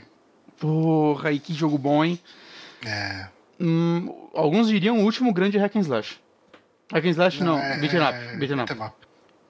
É, e esse Assassin's Creed ele vai ter suporte esse ano basicamente inteiro, né? Tem uma porrada de DLC ainda programada e tudo mais. Eu peguei a versão Gold que vem com as porra toda, então eu vou jogar ele por muito tempo. Que, hum. que é legal, porque eu peguei em promoção, usei dinheirinho para ganhar mais 20% de desconto, isso é bem barato. E é assim tá, que eu gosto jogo. Mas vamos falar do jogo. O que se trata esse jogo? É, cara, é interessante assim que a história dele basicamente é você escolhe um entre dois personagens, né? Porque a, a galera do presente, que acho que já tá no futuro, nem sei em que época se passa mais o presente desse jogo. É, eles sempre pegam um artefato, alguma coisa, um DNA para conseguir é, para conseguir informações, não, para conseguir voltar no tempo, vamos dizer assim. Te botar na Matrix do jogo aí. Que você pega um pouco de DNA e você consegue recriar toda uma época sempre, que é história. Mas enfim. E agora você tem a, a lança de Leônidas. E ela hum. tem o DNA de dois personagens, que é a Cassandra e o Alexios. E aí, essa é a desculpa para você poder escolher um deles. Aí ah, você vai lá e você escolhe a Cassandra, porque ninguém quer jogar com o Alexios. Hum. Porque é meio assustador, cara. Eu fui ver depois o, é, o personagem do Alexios falando. O Heitor, ele falava um negócio que eu achava que ele tava exagerando, cara. Ele parece uma pessoa burra falando. Mano, é impressionante. É, o jogo onde todo mundo pega todo mundo nas coisas. É, sim, você pode pegar muita gente Assassin's Creed, isso é legal. Mas enfim, é, cara, é impressionante, porque assim, a dubladora da Cassandra é muito e, boa. O comentário do, você, você, comentou o comentário aí pra dentro, acho que quem tá ouvindo o podcast nem sabe o que você falou. O Nhamakil. Nhamakil. Nhamakil falou: esse Assassin's Creed que o Bonatti tá jogando. Esse, tá jogando três pontinhos. É o jogo onde todo mundo pega todo mundo nas costas. É, é esse mesmo. Você ah, pode pegar todo mundo, não importa o cê sexo, pode, cara. Você pode ser o transudo? Você é. Porque Espartanos ah, era assim, cara. E, e, isso eu acho legal, eu acho legal mesmo, assim. Você vai pegando a galera, cara. Homem, mulher, qualquer coisa, você vai pegando, cara. E não importa com qual dos dois você tá, não. Isso eu acho legal. E. Inclusive, a primeira pessoa que eu peguei foi uma velha. Hum. Por que uhum. não, né? Foi legal. Mas enfim, eu tô com a Cassandra. Qual Mas, é o nome daquele filme? O. Sim, senhor? É esse o nome? É, sim, senhor, com Jim Carrey. Com sim, Jim sim, sim, sim, sim. É sim, senhor, não. É... Sim, senhor é o. Não, não. É... Sim, senhor não é o que ele é de Deus, não, né? Esse não. é todo poderoso. É sim, senhor, sim. É, o sim, senhor é que ele tem que falar sim pra tudo. É, é o yes. Né, lá fora. Só. Hum. Mas enfim. Você, olha que merda, eu coloquei o vídeo com esse cara burro falando. É, é meio- mas sério, cara, é impressionante. Depois vai ver vídeo desse cara falando, por favor, porque ele, ele parece um, person... um dublador americano de Dragon Ball. Porque os personagens do americano do Dragon Ball, todo mundo quer falar que nem o Vegeta só deveria falar assim, e todo mundo fala assim. E não combina, tipo, você vê o Trunks mal feliz falando, ah! e aí você, caralho, velho, que bosta. E esse cara quer falar assim o tempo todo. E não faz sentido, cara. Dublagem americana, no geral, é, é completamente dispensável, né? Como assim? Não, cara. Pra anime. Dublagem de, de anime. Ah, de- sim, sim, de anime costuma ser ruim. Eu tava pensando que era no geral, não. Os jogos são No muito geral, dublados. no geral. Mas, Jogos mas enfim, a história desse É, jogo, não, não, cara. eu tava pensando justamente em anime, porque a gente tava falando de trans Aham. e tudo. A história desse jogo ela é bem mais simples, pelo menos no começo, do que a do Odyssey. Caralho, propaganda. Do Odyssey, quer dizer, do, do Origins, que basicamente, então, você escolhe um desses personagens e o que acontece, você é um mercenário. E foda-se. É isso aí, você vai lá cumprindo. Eu não quero YouTube Premium! É, você vai lá cumprindo quests, a galera te passa os negócios e você, tipo, ah, foda-se, você pode cobrar ou não, saca? Ó, se você tivesse assinado o YouTube Premium, não ia vir essa propaganda do Burger King. Isso é verdade, eu vou assinar. Mas enfim, e é interessante porque o Origins ele contou uma história muito mais densa, saca? É uma história de vingança, uma história muito mais Assassin's A gente Creed. podia assass- assassinar. A gente podia assinar YouTube Premium com a conta do Super Amigos, né? Hum. E pagar com o Patreon. Pra quê? Você quer jogar dinheiro no lixo? Sei lá. Não, foi pra não ficar passando comercial no meio das transições, pode, pode ser uma É. alternativa. Mas enfim, depois a cara. gente pensa nisso. É, não, não é hora de discutir isso daí. Vamos falar que a gente vai conversar depois e não vamos nunca mais tocar no assunto. Nunca mais temos. E, cara, mas ao mesmo tempo eu gosto dos rumos desse jogo porque o Origins, por ele ser muito denso, saca? E eu, eu acho que ele. Era uma história que, sei lá, você tinha que se dedicar mais a ela e prestar mais atenção. E esse, cara, eu achei legal que eles foram pra um lado meio. Ele é mais Witcher Creed do que o anterior. Eles querem muito ser Witcher porque agora tem árvore de diálogo. E, cara, eu acho legal. Assim, em primeiro lugar, eu adoro árvore de diálogo porque eu acho que se a gente esses jogos que tem muita narrativa, a- ainda mais em RPGs, né? Esse jogo. Esse Assassin's Creed dá pra falar que ele é 100% um RPG, é, até mais que o Origins. Eu acho que isso ajuda você a. sei lá, a você não desligar enquanto as pessoas falam, saca? Enquanto elas estão avançando a história. E eu acho que é legal o fato dessa história ser mais simples, porque eu não ligo às vezes de dar umas respostas escrotas. Ou, ou, tipo, só tentar ser mais divertido no meio do jogo. E eu acho que isso que eu posso dizer sobre esse novo Assassin's Creed, que é assim, o Origins eu acho que ele tem uma história melhor, ele tem um personagem muito mais profundo, dois personagens, né? o- tanto o Baia quanto a esposa dele, a. Esqueci o nome dela. Mas são duas Bayaka. pessoas. Bayaka, isso. E quanto o mundo, o mundo do Assassin's Creed Origins é muito melhor, que é o Egito. Saca? Melhor no sentido, tipo, você não vê tantos jogos no Egito, assim, com uma recriação, saca, que chega perto do fiel e tudo mais. Enquanto esse, é, eu não sei, ele é muito focado nas partes navais, em ilhas, né? Você ficar indo de ilha em ilha. Tem umas cidades que são muito legais, quando você chega em Atena, cara, é um negócio impressionante, assim, é uma cidade gigantesca que você consegue ver outros jogos, eu não falo nem índios, eu falo jogos grandes que poderiam se passar inteiros dentro daquela cidade fácil. Que Saca? É, é uma cidade muito maior do que Vampire inteiro. E é muito legal como eles usaram na parte de recriação histórica, essa Creed sempre é boa, né? Isso aqui o Antônio ele criticou um pouco, porque parece que ele já foi pra Roma e ele falou que as proporções não são muito legais e tudo mais. Hum, É, saca, tamanho do teatro, sei lá o que lá, algumas estátuas e tal estão menores no jogo. Mas é muito legal que eles usaram, é, parece que os estudos mais atuais na hora de recriar as estátuas, tipo, elas são coloridas, saca? Não uma estátua, umas estátuas brancas. E eu acho isso legal. Saca? É, é um visual. Sei lá, cara. É, é sempre uma coisa que me prende no Assassin's Creed. Assim, você. Vê, como o mundo deles costuma ser muito bem feito. E tirando isso, cara, eu acho que ele é um jogo muito mais. É... Ele tem muito os tiquezinhos, né? Coisinhas pra você ir completando. Esse, cara, é muita, muita coisa. Mas de alguma forma eu tô achando todas divertidas e não maçantes. É, tem uma coisa dele que eu comentei com você até, Johnny, quando eu comecei a Ah, jogar, sim. que eu achei muito legal. Que é quando você vai começar o jogo, ele tem dois modos, que é o explorador e o modo whatever, o modo normal. O normal é tipo todos os outros jogos da série, ou a maioria dos jogos do mundo aberto, que é. Ah, tem que ir em tal lugar. Aí você marca marcadorzinho no mapa, você vai lá e resolve o negócio. O modo explorador eu tô achando muito legal, cara. Tá lá um textinho escrito que é a forma como eles queriam fazer o jogo funcionar e tudo mais, né? E é uma experiência nova que eles quiseram criar. Eles, eles, é legal que você, tipo, ah, ok, eu vou testar porque você tá, tipo, muito. Oh, eu trabalhei bastante nisso aqui, cara. Dá uma chance, pelo menos. Se você não gostar, você pode ir no menu e mudar pro outro. Saca? E você, ah, deixa eu dar uma chance. E eu tô achando muito legal porque é, lembra um pouco Zelda. Porque acontece, não é em toda a quest que isso acontece mas em muitos momentos, é, sei lá, vá resgatar tal artefato. Eu perdi um item, sei lá, perdi a espada do meu pai. Aí você, uhum. ok, onde ela tá? Não, a última vez que eu vi, tá em tal lugar, ele começa a te dar umas coordenadas, assim, normalmente ele te dá três pistas. E aí você abre o mapa e vai vendo, tipo, ah, ele fica na região X, ok, região X. Ah, ele fica a norte da estátua tal. Você acha a estátua tal, vai pro norte. Ah, ele fica perto ou fica num acampamento, sei lá o que lá. Aí você vai olhando só o norte você ainda não explorou lá, você vai ver um monte de interrogaçãozinha de coisas para você explorar. Provavelmente é uma daquelas interrogações. Uhum. É, você me perguntou se eu achava que isso ia ficar cansativo ou deixar o jogo muito mais longo. É muito mais simples que Zelda.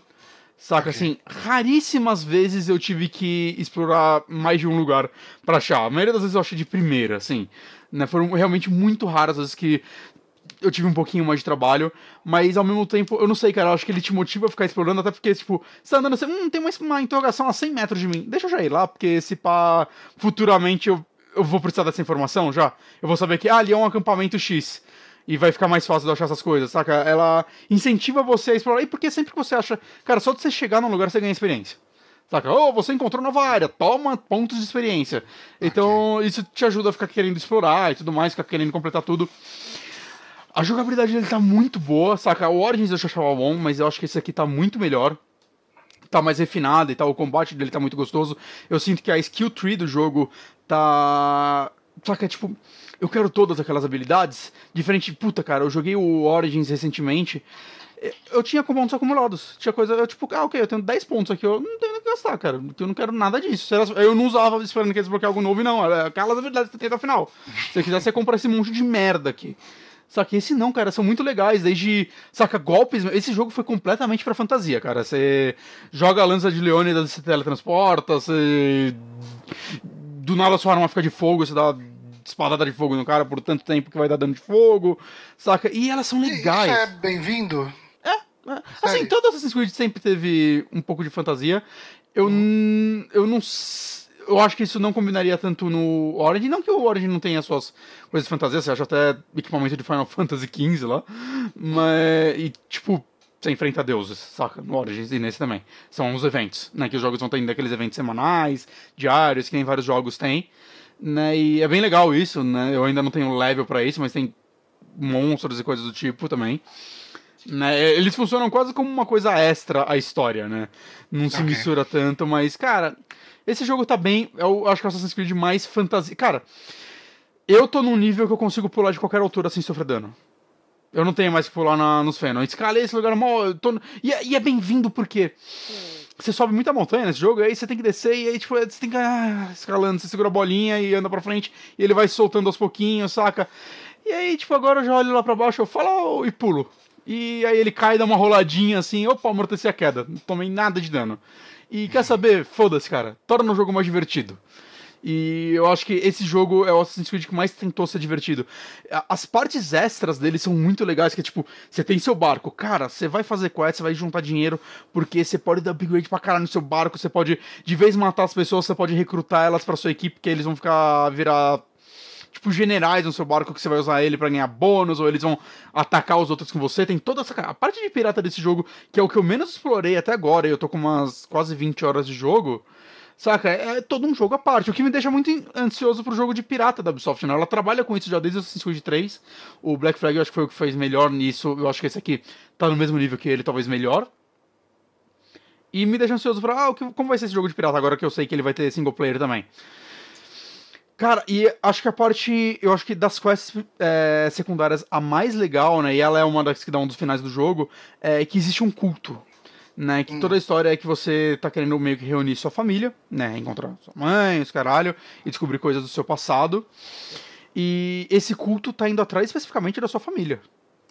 Né? Eles querem te matar, você é um alvo deles, sua mãe é um alvo deles, saca? E. Mas esse culto, ele é. Não é a história principal, ou é?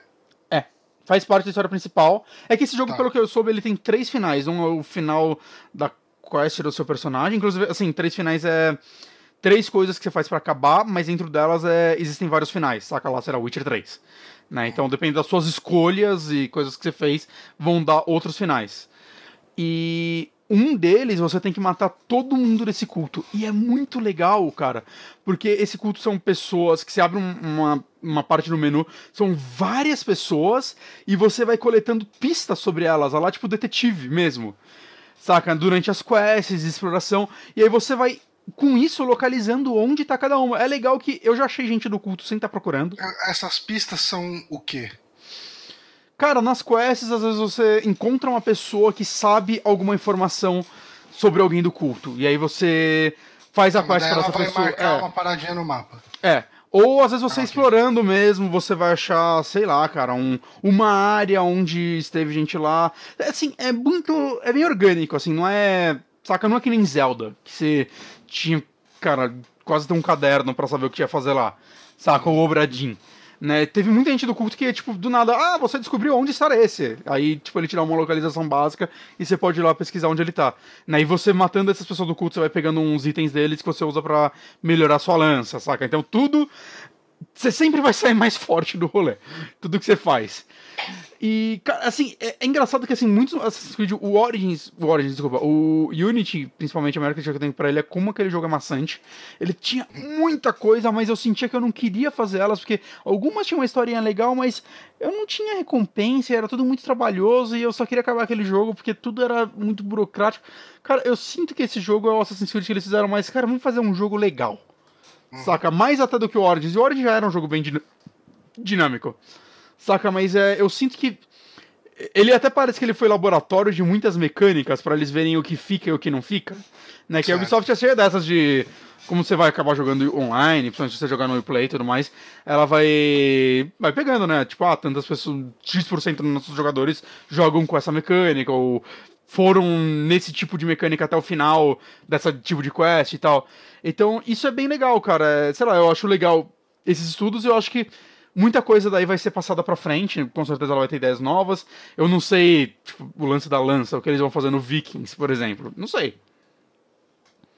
Mas, cara, não sei, eu tô gostando Bom, demais. Te dar o martelo do Thor, certeza. É, é, com certeza. E você vai encontrar o Ragnar.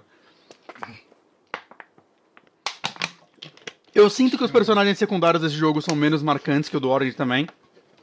No Origin você encontrava, sei lá, Cleópatra, sabe? Que era muito legal toda e o Júlio César e todas as quests dessas pessoas e aí sei lá, você encontra Sócrates. Sabe? É legal os diálogos com Sócrates, que ele chega com umas filosofias, assim, de, de por que você tá fazendo tal coisa. Saca? Tem, tem toda uma missão nesse jogo, cara, das principais, que é numa festa. Você tá numa festa e tá, tipo, os filósofos e uma galera, e você tem que arranjar, infor arranjar informações deles. E uma hora tá o Sócrates, e eu não lembro qual era o outro. E eles são muito bêbados e você começa, se quiser, isso daí é completamente opcional. Você pode cantar uma música com eles de improviso, aí vai te dando as opções para um e complementando o outro sobre uma música sobre guerra, tá ligado? Você tem como perder isso ou não? Não, não, não, é só tipo vocês. Você pode ser julgado? Eu acho que não, cara. Eles gostaram da minha música. Eu saí, tipo, cara, isso é muito foda, sei lá que lá, mas tava todo mundo bêbado, não sei. Se Você tinha... sentiu que as suas opções fez, fizeram a diferença ou eles iam gostar de qualquer coisa? Eu senti que a, as minhas opções criaram uma música muito divertida. Ok. Sobre guerra, com todo mundo Eu cantando torto é e mal. Uhum. Cara, saca? Então é isso. Esse, esse, jogo ele tem muito dessas coisinhas, assim. Ele é, é um jogo que você sente e você meio que se perde nele, mas não no, pelo mesmo motivo que eu me perdi em outros jogos de mundo aberto, mas é só porque, tipo, eu tô me divertindo 100% do tempo nele. Eu adoro o combate, eu adoro como quando você faz coisas meio ilegais, ou até você matar uma área que não deveria, é, você começa a ficar procurado, as pessoas começam a oferecer recompensa por você, e aí vai uma, tipo, um caçador de recompensa atrás de você. E, e é legal que esses caçadores você vai vendo eles no mapa sempre. Saca? E também tem o lance de buscar eles, assim como o culto. E conforme você vai matando eles, você, você vai subindo no ranking. É um negócio meio. Quase o um modo Nemesis do Shadow of Mordor. War. Ah, não, War também, né? Só que sem o lance de, tipo, ah, se eles te matarem, vai dar game over, você vai dar load, aí você volta aí. E é legal que você encontra uns, às vezes, que eles são meio difíceis, você tem que bolar uma estratégia, não, eu quero matar esse.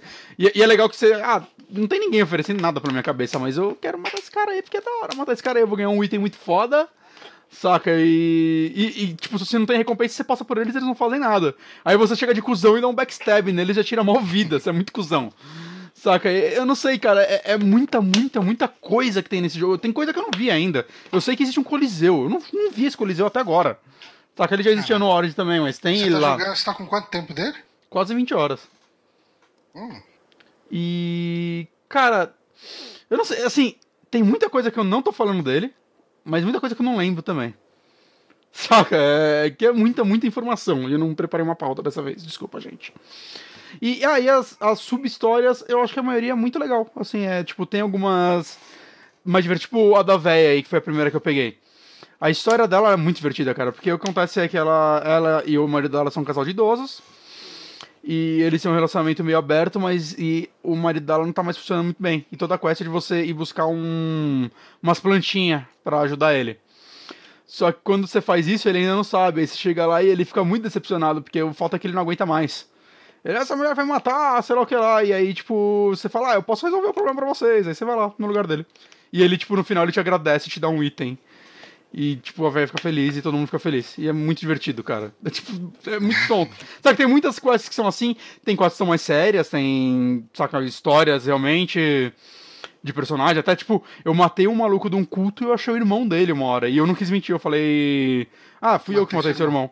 E aí eu falei a quest, tipo, ele não me passou a quest. Eu, ah, eu nunca vou saber qual é a quest desse cara. Mas foda-se, eu não quero mentir.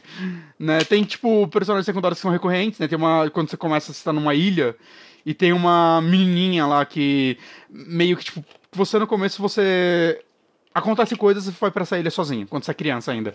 E você é criado por um personagem muito legal também, que ele é tipo um. Ah, cara, ele é meio um trambiqueiro da região. Só que ele cuida de você, e aí quando você, você cresce, vocês, tipo, viram brothers e tal, né? Ele já é velho, e você vai fazendo as quests pra ele, porque, ah, cara, tipo, ele fez alguma merda e você ajuda ele, basicamente. Ele te bota em apuros. É, é ok. Saca, mas. O, o, trambiqueiro típico de história. Exato. Só que, tipo, normalmente ele te arruma umas coisas que ele, tipo, vai te dar dinheiro por isso. E é, e é muito legal esse ciclo de amizade do seu personagem, ele, essa menininha, saca? E quando você vai reencontrando depois no decorrer do jogo. Eu acho que você, sei lá, eu, eu pelo menos eu gosto dos personagens ao ponto de quando eles reaparecem em outra situação, você, puta que legal que você voltou, saca? O, o que nós vamos passar juntos agora, amigo? Então. Ok. Mais é... ou menos que nem o, aquele personagem que era o, o, Não é bem um trambiqueiro, mas era um personagem do Horizon que vivia aparecendo de volta. Sim, sim, sim, sim. Ele era meio guerreiro e tal. Sim, sim, sim, sim. Mas, cara, meio que é isso, assim. Eu acho que quem gostou do Origins vai gostar desse, né? Uhum. Eu acho que os dois eles têm um equilíbrio, tipo, o Origins é melhor em algumas coisas, o Odyssey é melhor em outras. Né? Eu, eu, tipo, se alguém perguntar pra mim qual dos dois você recomenda, eu só quero jogar um, eu não saberia responder. Eu, tipo, vai do que você busca. Você quer uma história e um mundo mais diferente? Ou você quer um jogo mecanicamente. De... Caralho, de soluço divertido o tempo todo. Saca? Vai do que você busca. Enquanto a gente tava conversando, tava quase comprando um deles, mas os dois estão com preço cheio, 160 pau. Na, ah. no, na PCN ele tava em promoção, acho que hoje, cara. Ah, mas. Ah, tenho jogado pouco no. Eu tava pensando em pegar no PC. Mas... Ah, então espera, tá. Neoplay tá. Fica uma dica aí pra galera, vocês ganham pontinhos jogando o jogo da Ubisoft, né? Em tudo, na verdade, qualquer console que você ganha, uhum. joga, você ganha pontinhos. E você pode trocar esses pontinhos por coisas, né? Até itens e jogos e tudo mais. Só que uma das coisas que tem na Uplay pra PC é que se você gastar 200 moedas, você ganha 20% de desconto em qualquer jogo que tenha mais de 3 meses de lançamento. E hum. é, dá pra acumular. Eu usei isso no Far Cry 5 e agora usei nesse Assassin's Creed. Ele já tava tipo. Quanto por cento? 20%. Que acumula, então tava tipo. Acho que ele tava 40% de desconto e eu usei mais esses 20, saca? Em cima dos 40. E ele ficou um preço foda, assim, por isso que eu peguei ele.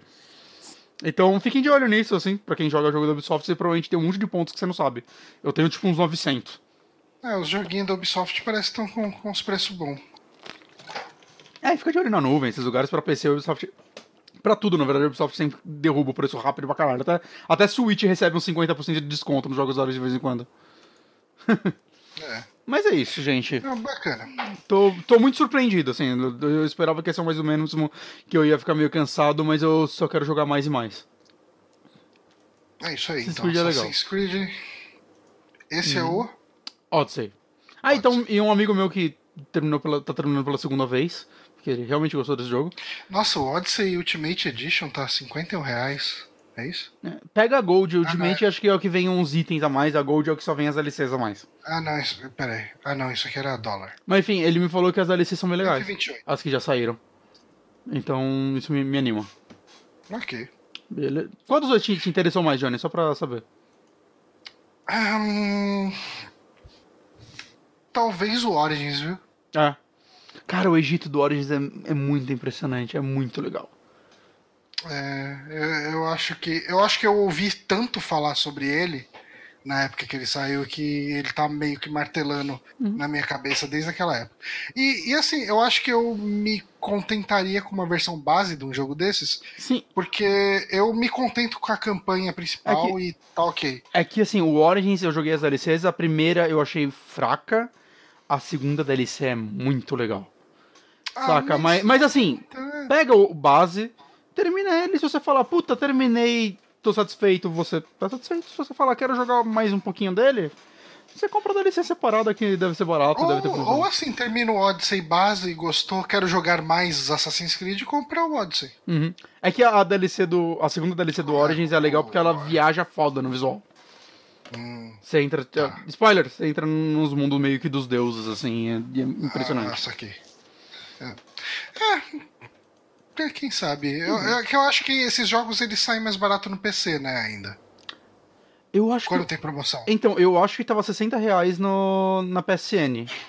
O, Não, então- o. Agora, o, no PC eu não sei quanto tava. É, Não- o, é, na- é que eu tinha visto o preço em dólar.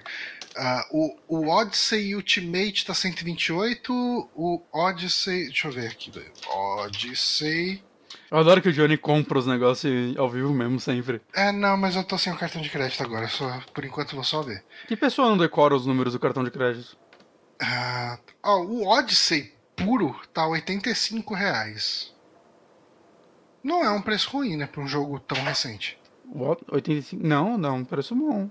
É que eu paguei tipo uns 60 reais na versão Gold. É, o Gold tá 120. Hum, Mas você comprou no PC ou no Play 4? PC.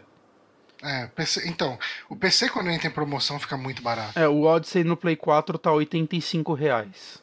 É. E eu acho que tava vendendo uma versão que vinha ele Gold com o Assassin's Creed 3 por tipo 90 reais. Hum. Porque Assassin's Creed 3 é tão ruim que só estão dando em venda casada já. Você compra um par de mês, leva ele. Eu ganhei ele, inclusive, por ter comprado o Odyssey, eu nem sabia, ele tava na minha biblioteca. Por que essa porra tá fazendo aqui? Tenho ele em algum lugar. Eu acho que deve ser no. Sei lá. Não, o 3 original eu tenho pra Play 3. Mas eu não, ganhei não, o rema- eu tenho que eu ganhei. Eu acho que é no Xbox. Mas eu tenho agora o remaster, se eu não quiser. Mas eu, eu fiquei feliz, na verdade, porque o remaster vem com o Liberation e eu nunca joguei o Liberation, provavelmente eu joguei ele. Ok. Uhum. Ah, vamos pra última indicação, a gente já Vamos. tá 10 e meia. É é um programa que é engraçado como a gente falou tanto de nada. A gente falou. Não, acho que a gente ficou bastante tempo falando sobre a trilogia do. Sim, não, não, mas é que eu acho que a gente tá se enrolando, a gente tá cansado, Johnny. A gente tem que A gente tá cansado. começar a usar cocaína antes da gravação. Acho A é cocaína é bom pra sua saúde. Mas, assim, nós dois estamos assistindo o Twilight Zone novo, do Jordan Peele. Uhum. E esse, é- essa é uma série difícil de se falar, porque é hum, assim. na- é, eu ia falar, é tipo Black Mirror, mas na verdade Black Mirror é tipo isso, né? Sim, É, porque Twilight, Zo- Twilight Zone é uma série que vem lá desde os anos. 58 o primeiro. 50? 58, acho que a primeira começou. E, assim, é- não é exatamente uma série, né? É, são. Cada, cada É uma episódio é uma história. Então, conta como antologia? Eu acho que sim. Porque geralmente quando eu vejo antologia é assim, você compra uma revista e vem várias histórias dessa revista que não estão interligadas entre si. Aqui você compra um box de DVD e vem várias histórias. Ok, tá, vai. Vamos considerar uma Vamos antologia. falar de antologia que a galera entende, Tá. pelo menos. É, então, ah, são histórias fantásticas uh, isoladas. E, é assim, se o, o, o, Black Mirror, que eu acho que é o, a coisa nesse estilo que mais está fresca na cabeça da galera, uh, ele se baseia em tecnologia, né? Eu acho que o fundo de Black Mirror é sempre alguma tecnologia, alguma coisa uh, especial, tecnológica que, que. ou um aplicativo, ou um dispositivo, ou um tablet. É sempre esse tipo de, de uh, raiz da história, eu sinto que as histórias do Twilight Zone elas são mais, uh, elas vão muito mais pro fantástico, né? Uhum. Você acaba quase sempre tendo um elemento totalmente fantástico ali no meio que pode ser considerado, sei lá, magia, uh, ultra tecnologia, alienígena, sei lá, cara. Pode ser qualquer coisa desse tipo. Então, é, é, meio, é meio estranho que, assim, eu sinto que Twilight Zone é uma série, ou Além da Imaginação, né? É uma série. É difícil você falar exatamente do que ela é, porque. Tem um episódio que é só sobre. Sei lá, cara, tem um episódio da série clássica que é só, que é só sobre um casal de idosos com uma relação merda não hum. acontece nada. E tem outro que se passa no futuro em Marte, é uma prisão em Marte. Saca? É, é uma série que ela, ela é tão ampla em seus assuntos que é difícil você traçar exatamente uma coisa, porque a coisa que mais me vem é, tipo, ah, normalmente é sobre alguma pessoa normal numa situação extremamente bizarra. Uhum. Hum, saca? Ou, ou anormal, digamos assim. Mas nem isso dá pra dizer, né? Porque, ah não, é, é tá mais sobre robôs. É, essa temporada aqui do Jordan Peele, dá pra falar que ela é sempre isso, né? Eu não, eu não vi o terceiro episódio. Dá, dá, dá. Por enquanto dá. É. E, e, é engraçado Mas... que, assim, é a quarta versão do Twilight Zone, vai falar, né? A primeira de 59. A segunda dos anos 80 é a que eu menos assisti. Eu tinha que ver mais. Tinha que ver tudo, na verdade. Eu quero, ainda quero assistir todas completa. E eu descobri recentemente que o George R. R. Martin escreveu cinco episódios da série dos anos 80.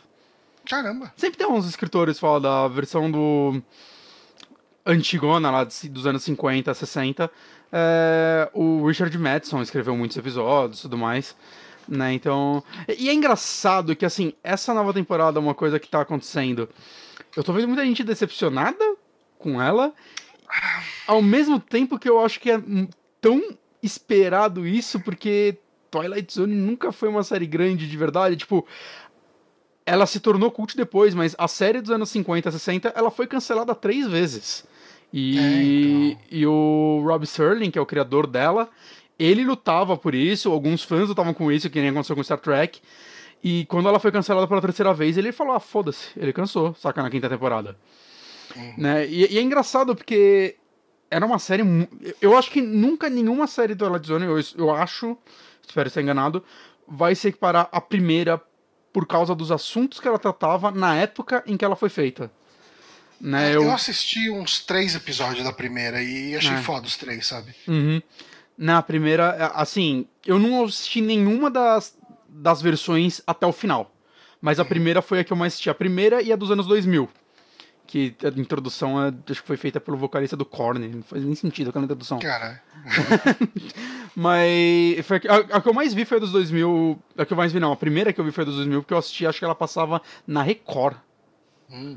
E eu, foi lá que eu conheci a série. Depois eu comecei a ver na TV a, dos anos 50, se pá, no sci-fi, eu não tenho certeza. Sabe, que muito jogado, assim, os episódios. E depois saiu na Netflix, eu comecei a ver a primeira temporada quase inteira e eles tiraram. Mas eu não sei, eu sinto que a primeira é a que. Ela tratava de assuntos que não dava, assim, que, que outras pessoas não tratavam realmente naquela época. Saca? Ao ponto dela ter sido muito criticada em sua época por fazer episódios sobre racismo. E. Em 50 e... 59. Né? Ah, 59 ela começou, eu errei. Não, foi de 59 até 64, eu acho. Saca? E eu vi que, tipo, muito disso vinha de coisas da vida do Rob Starling, tipo dele, acho que ele foi pra guerra, os caralho, ele quase morreu, né? Aconteceu muita coisa pra, na vida dele que ele começou a retratar esses medos que ele sentia e outras pessoas sentiam, né, sobre a, a guerra que tava rolando, né, o que rolou, o medo da corrida espacial, né, muito disso refletia nesses episódios, né, e hoje em dia é, é, é difícil, né, porque você pensar bem, o que mais pega a nossa vida é tecnologia, e isso Black Mirror já faz, então se eles forem tratar desse assunto, é, aí vai parecer uma cópia de Black Mirror. E eu tô feliz eles estarem indo pra outro caminho nessa série, nessa temporada nova. Uhum. Né, tipo, o primeiro episódio mesmo, eu achei ele. Nossa, eu vi tanta gente criticando aquele episódio e eu achei ele tão interessante, né? Que é sobre um comediante que ele tá tentando fazer um humor. Ele é um comediante de stand-up. Ele tá tentando fazer um humor mais cabeça, digamos assim. É, tá tentando contar uma piada mais inteligente. Sobre armas, né? Sobre. o- Né? É, a questão do direito a ter arma. Exato. É. E ninguém ri das piadas dele, né? Ele é um fracasso. E aí ele encontra um outro comediante que o cara era gigante e desapareceu. E é, ele fica meio impressionado, como assim você tá aqui e tudo mais. E o cara, né, eles meio que fazem um acordo, né? E o que acontece é que esse comediante, o principal, ele começa a ganhar fama, né? Eu- não sei o que, o que o quanto eu posso falar, né? É, é meio Eu, eu acho que, eu acho que dá pra falar. é, Eu acho que o desdobramento da história é interessante o suficiente pra gente ir até um pouco além aqui na, na É. sinopse. Que ele, com- é, ele começa a contar piadas mais pessoais e isso tem uma consequência grande. na vida dele. Ah, quando ele, ele larga a- a- essa, esse lance da piada mais política e conta mais sobre o dia a dia dele. Só que isso vai ter um impacto muito grande nas coisas que acontecem na vida dele. Uhum. E uma coisa me incomodou demais nesse episódio. Hum. Ah, eu, eu achava que quando ele fazia o número contando sobre essas coisas pessoais, ele era um número que claramente não tinha graça nenhuma e era irritante pra mim. Então, mas- eu, eu também. E eu fiquei na dúvida se essa era a intenção ou não. Intenção ou não, né? Porque, tipo, a impressão que dá é que naquele momento ele deveria estar contando algo muito engraçado. E eu achava muito sem graça. Não, Ao mesmo tempo que eu terrível. tava, eu tava mais interessado na piada sobre o armamento dele. Sobre o direito de ter armas. Pois é, né? E, e, e é, é foda que, tipo, é um episódio que dá pra ser interpretado de várias formas, né? Sobre, basicamente, o cara ter que escolher entre a arte dele ou a fama e coisas do tipo. Uhum. Mas eu, eu acho que ele não é um episódio perfeito. Eu acho que ele é um excelente piloto pra. Até pra, tipo, eu tava nervoso sobre o que seria essa série e pra mostrar. Não, é, ainda é a linda administração, porque a linda administração eu acho que é muito isso, né? Sobre uma situação extremamente absurda. Tem um episódio da série clássica que é sobre um cara que faz um acordo, literalmente um acordo com o diabo num bar. Saca? E, Eu, eu- eu acho que eu vi esse. é, é muito interessante isso, né? E, e eu gosto disso. E eu acho que todos os, os episódios que eu vi, eu vi cinco episódios, né? Já saíram seis. é, são muito variados entre si.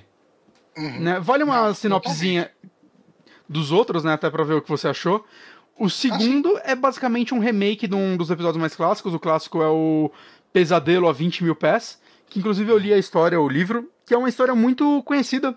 É um conto, na verdade, do Richard Matheson, que é a história de um cara que.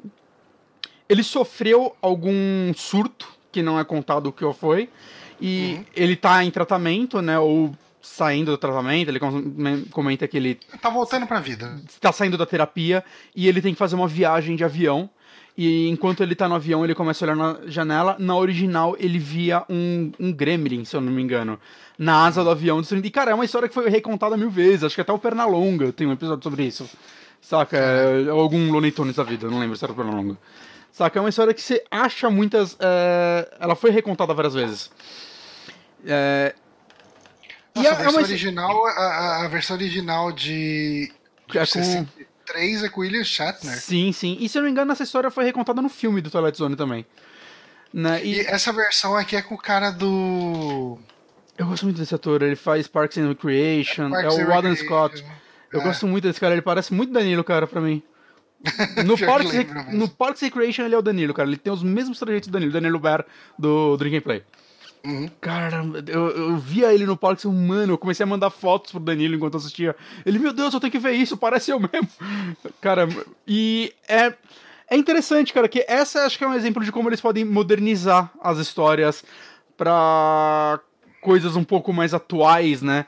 Porque É. nessa versão acontece que ele tá lá também, ele tá meio que na mesma situação, só que não tem Gremlin na asa, né? O que acontece é que ele acha um. É um Discman. É um podcast. É uma espécie de um. De um. Walkman. Mas é, eu acho, eu acho que era alguma coisa física mesmo, tipo um disco, não lembro. Não, acho que Eu era uma sei, fita cassete, pra- não é? Que ele tá ouvindo? Não, não, não, Não? Eu acho que é uma espécie de um iPod, porque tem uma telinha É que verdade. mostra a capa do. É um podcast que ele escuta. Tanto que eles falam, ah, você está ouvindo o podcast, não sei o quê. E- Então, ele é. Ele é uma espécie de um iPodzinho Uhum. que tá lá ali no, no, no assento, né, pros, pro pessoal, pro, pro passageiro ouvir, né? Uhum. E o, o podcast conta a história desse voo que ele tá. Sim. E é interessante, né, que ela vai relatando um crime que aconteceu nesse voo e no decorrer você vai reparando, né, que ele tá no voo do podcast. É mais que isso, né? Ele já começa falando, ah, e você vai ouvir a história do voo 1015 Exato. que sumiu completamente, ninguém sabe pra onde foi. Exato. E daí, assim, vai acontecendo as coisas no podcast e o cara vê as coisas acontecendo no voo. E ele vai fazendo de tudo pra evitar as coisas. É muito bom, cara. E é muito bom Esse que, assim, é- Ele bom. consegue fazer a mesma coisa do original, que é você não sabe se o personagem tá louco, ainda mais porque já foi descrito que ele teve um surto psicótico antes do episódio, né? Uhum. E você não sabe o tempo todo durante o episódio, assim, se o que tá acontecendo realmente tá acontecendo ou se ele tá vendo coisa. E eu acho que ele te prende muito bem com isso. Eu acho que a atuação dele, do, do Alan Scott, tá muito boa nesse Tá, episódio. foda. A forma como Eu- ele quebra a sua expectativa várias vezes, acho que funciona bem. É, eu, eu- Essa é parte pra mim que talvez falhou. Hum, Porque eu vi o final chegando muito de longe. Mas ainda Ah, é? assim ele é bom. É. Não, eu, eu vi uma parte do final chegando, mas o, o final, final, final, final, assim, a última cena eu não tava esperando e eu achei legal.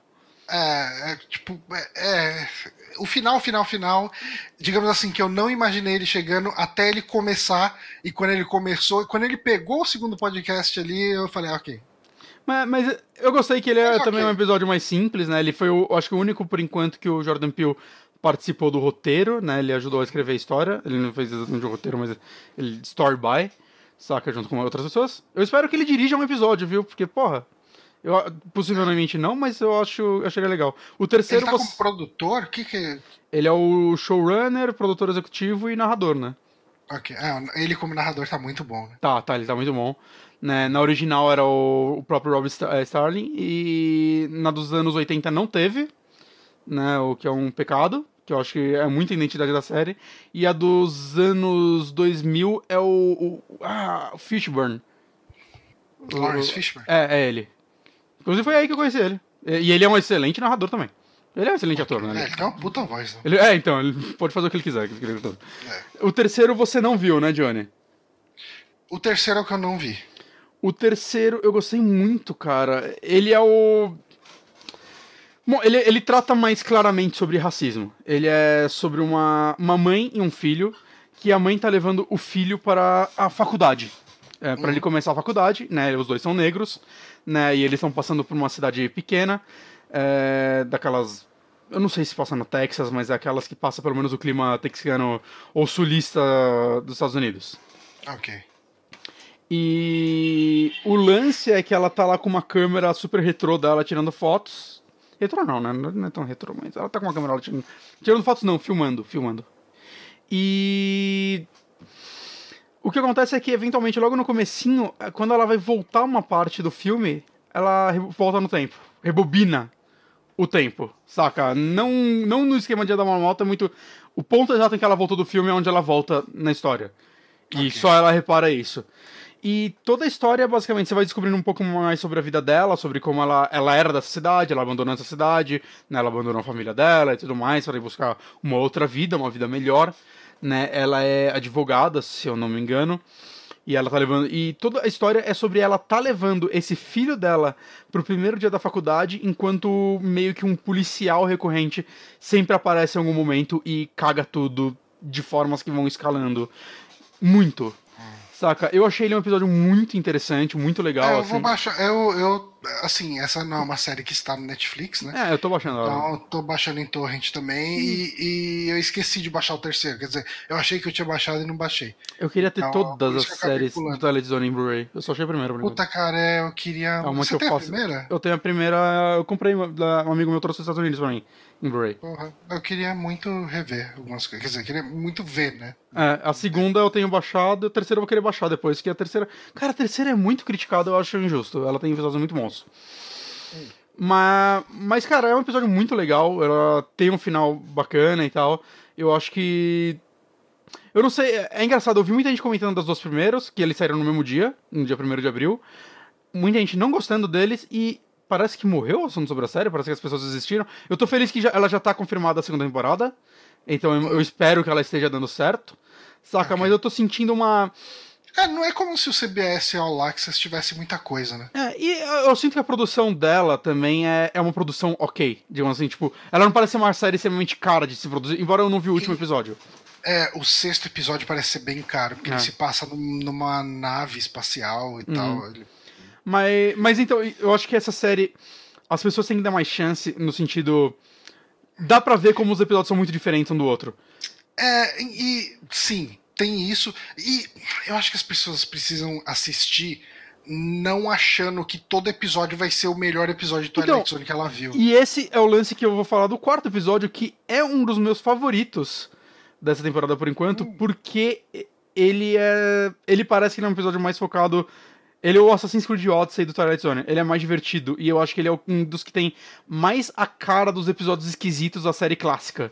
Esse é o que eu menos gostei. É mesmo? Puta, eu gostei muito, muito desse episódio. Esse é o com o, o carinha lá do. O Glenn do Walking Dead. Glenn do, do Walking Dead, né? E eu gostei- Esse foi o que eu menos gostei. Eu gostei muito dele porque ele é o que abraçou mais a esquisitice, saca?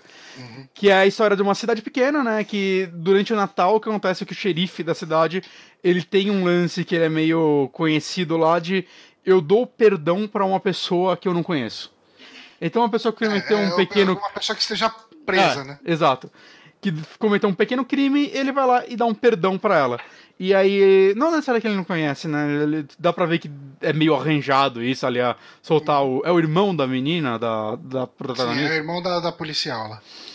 E o que acontece é que quando ela uma hora vai lá soltar o irmão dela da cadeia, né? Que tá bêbado pra variar. Uhum. Eu falo pra variar porque dá a entender que ele é preso bêbado direto. É, né? Dá pra entender que ele, é, ele tá sempre bêbado. Ela chega e tá o Glenn dentro da. Da. da cela, de uma cela. Aleatória. Ninguém botou ele lá. E eu gosto muito da. de como isso tudo é filmado. Que, é, cara, isso daí me remete muito realmente aos episódios esquisitos da primeira temporada, da primeira série. Porque, cara, ela chega lá, ele tá sentado, tipo, com uma roupa meio, meio anos 50, um terno com uma cartola. Ele tá sentado com a postura master reta, assim, parado, só olhando pra frente, muito Man in Black mesmo. Saca? E sorrindo, e ele fa... Eu acho que a atuação dele tá muito boa, por sinal, nesse, nesse episódio. Ah, tá. eu acho que as atuações de todos os episódios estão muito boas, cara. Muito boas mesmo, são todos muito bem dirigidos. E eu, eu não sei, cara, eu gosto que aí o lance é. Ele tá lá porque ele faz, tipo, um, um vlog, ele fala, né? A história que ele conta. De que ele vai viajando o mundo e conhecendo as pessoas e tudo mais. E ele fala que ele tá lá pra conhecer o famoso xerife que dá perdão e ele quer ser perdoado. E, cara, é muito. Eventualmente ele começa a falar umas coisas meio esquisitas sobre o povo e você não sabe se ele tá falando a verdade ou não. Verdade ou não, E né? É muito bizarro, né? Todo o isso. episódio é sobre ele, o que ele tá contando é verdade ou não, quem que caralhos é esse personagem e o que tá acontecendo, como ele foi para lá. Saca, ele é um grande mistério, assim, contado em 40 minutos. E, e eu não sei, cara, eu acho que ele é. Ele é mais leve que qualquer um dos outros, dos O anteriores. meu problema com esse episódio é que o mistério, pra mim, você gostou, então Uhum. eu tenho quase certeza que sua opinião é o oposto da minha. Eu sinto que o mistério não se paga. Então, eu sinto que eu gosto da ideia do final dele. Eu não acho que o final foi bem apresentado. Esse é meu problema com esse episódio. Eu acho que o final dele. é, o que eles queriam mostrar lá tinha que ser mostrado de uma forma diferente pra ter tido um impacto maior. Eu não acho que eles mostraram bem que Eu, eu acho que eles esticaram muito, talvez, esse final. esticaram muito sem chegar meio que a- muito longe. É. Eu acho que esse final, pra ele dar certo, ele tinha que ter sido contado em uma cena, no máximo duas, saca? Mostrando o ponto de vista Ó, da pessoa X que é- tá vendo e a pessoa Y que tá tendo a consequência disso. Por Ah. exemplo. Aí eu acho que ia funcionar. E rápido, assim. Aquele. É, então, eu, eu acho eu acho que ele se estica mistério- mais do que precisa. Eu acho que o maior problema é que foi um episódio que se baseou muito num mistério e o mistério não se pagou pra mim no final. Sim, eu acho que faltou uma edição melhor, um, um corte melhor lá, não sei. Tá, Até uma direção, talvez, ou. uma escolha melhor de como apresentar isso, né? Eu acho que ele não foi bem apresentado. Realmente, ele. É, é, parece que ele ficou com muito medo de você não entender. Que ele É. mostra, aí, tipo, mostra de novo, mostra de novo, e ó, é isso. E o cara. É isso, olha aqui, ó, estamos desenhando. pra- é, Uhum. não- não- acho que matou qualquer impacto que aquilo poderia ter. O quinto, você quer falar um pouco dele? Do quinto? Cara, eu queria perguntar pra você se você gostou do quinto. Eu gostei do quinto. Eu, gostei, do quinto, eu também. tinha uma expectativa mais alta pro quinto, porque eu gosto muito do ator. É, é o, o- ator é o John Show, né? É, que ele tá bem na carreira. Você tem que ver aquele filme que eu te recomendei, o Buscando, o Searching. Né? Eu, eu adoro lembrar que ele era o Milf Boy no American Pie. E hoje ele deve ser, tipo, o cara de American Pie que tá mais em destaque. Melhor, né? Saca? É, eu, eu acho ele, ele tá saindo. Cara, assiste Searching. Se assistir ele, a gente É. até troca uma ideia aqui, porque eu acho que a atuação dele é um negócio meio. Ah, cara, ele merecia concorrer Ele é um- ao Ele é um Oscar. ator muito bom, cara. Ele é um Não, mas ator ele merecia bom, concorrer um Oscar pra aquela atuação, cara, porque Eu acho. 80% do filme é só a cara dele numa câmera. E, Eu, eu acho que a atuação dele nesse filme, é, né, nessa, episódio. nesse episódio, é muito foda, porque ele tá. Ele oscila muito, né?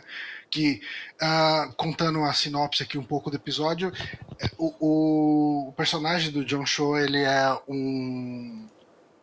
Ele é um, um gerente de campanha política, vamos colocar assim. Uhum. Ele é um cara, um coordenador de campanha política e ele acabou de vir de um dos grandes fiascos da vida dele que acabou com a carreira dele. Era uma eleição que estava sendo tida como ganha, tava todo mundo comemorando, já já ganhou, já ganhou. Pai chegou lá no último Perdeu momento, de lavada. perdeu de lavada. Tipo, todas as previsões estavam completamente erradas e isso acabou com a carreira dele. Daí o cara Uhum. partiu pra bebida. E era de um cara que era já o, o presidente, né? Então É. era uma É reeleição. uma reeleição, né? Sim. E, e daí, assim, acontece que um, um moleque, um youtuber mirim, Ele tem 11 anos, é uma criança mesmo. é, uma criança, ela fica popular fazendo uns vídeos. Se ela for presidente, ela vai fazer isso, vai fazer aquilo. E, e o negócio viraliza, né? O vídeo ganha milhões de views e tal. E ele chega e fala: Porra, e se eu pegar esse moleque e lançar a candidatura desse moleque à presidência? Uhum. E o episódio é meio que ele gerenciando a campanha desse moleque e coisas vão acontecendo. Eu acho que as coisas. A, a transformação de maneira geral do episódio é, que acontece durante o episódio é bem legal. Uhum. Ahn, eu não sei se eu gostei tanto do final, mas eu acho que a jornada compensa. Sim, sim, concordo, concordo. Ele, É. em alguns momentos você fica, caralho, isso tá muito absurdo, mas é, ele quer, ele quer isso, né? Aham. Ele quer mostrar até, tipo, como pessoas sem preparo nenhum podem ganhar uma eleição porque Pô, elas e, cara, é viralizam. muito, é muito uma crítica ao Trump, né? Isso tudo. Eu acho que tá, e eu acho que sem querer funcionou mais pro Brasil do que Sem, pro sem querer Unidos. funciona mais pro Bolsonaro do que pro Trump. Caralho, né, cara? Eu, acho- eu, eu não conseguia parar de pensar. Pelo menos ele não, fez nada. Muito, muito. Pelo cara. menos ele não fez nada absurdo, tipo de demitir o do diretor de marketing de um banco, porque ele fez um comercial. que né, isso daí seria mesquinho demais para uma série de televisão. Mas, enfim. E o último episódio eu não vi ainda. Você já viu, né? Puta, cara, eu adorei esse episódio, cara. Hum. É, assim, de maneira geral, eu diria que ele é o menos fantástico no conceito. Ah, rapidão, é só pra falar, eu não sabia esse moleque é o moleque que fez o quarto de Jack, ele é a criança. Não sabia que era ele. Eu acho que eu não assisti o quarto de... Não, eu não assisti. É um excelente filme. É, o sexto episódio, né, que foi o último que saiu, ainda tem mais dois pra sair. Eu, Ele- eu acho que vai ter mais, não vão ser só oito. Ah, não? Não, não, é que só tem confirmado o título desses oito, mas parece que já tem um nono The Blue Scorpion. Ah, tá, tem. Blue Scorpion. Eu, eu, eu acho que. Eu não sei quantos episódios vão ser, mas eu acho que vão ser até que bastante, viu? É, vale falar que as, as versões antigas da série era tipo episódio de 20 minutos, né? Normalmente passavam dois por vez. Né? E esse Hum. É, aqui. aqui são uns 40 minutos, É. quase uma hora. Alguns tem uma hora, né? é, vai de 30 a tipo 50 e poucos minutos. Né? Ele variam bastante o tempo. Que é estranho isso daí na televisão, né? Você vê isso no Netflix, mas. É, mas como é CBS All Access. né, ninguém assiste boa. essa merda. Não, não, Não, falou que é, É, streaming, né? E- Eu acho legal isso. Mas, eh, falando um pouco sobre esse último episódio, a, a premissa dele é: tem um foguete, vai ser a nave que vai fazer uma colônia em Marte, né? Tipo, eles vão fazer é meio que um bate-volta, mas eles vão uh, fazer um experimento para fazer uma, uma colonização em, em, Marte. E na hora do lançamento do foguete, todas as cidades dos Estados Unidos acabam sendo. começam a ser bombardeadas, atacadas.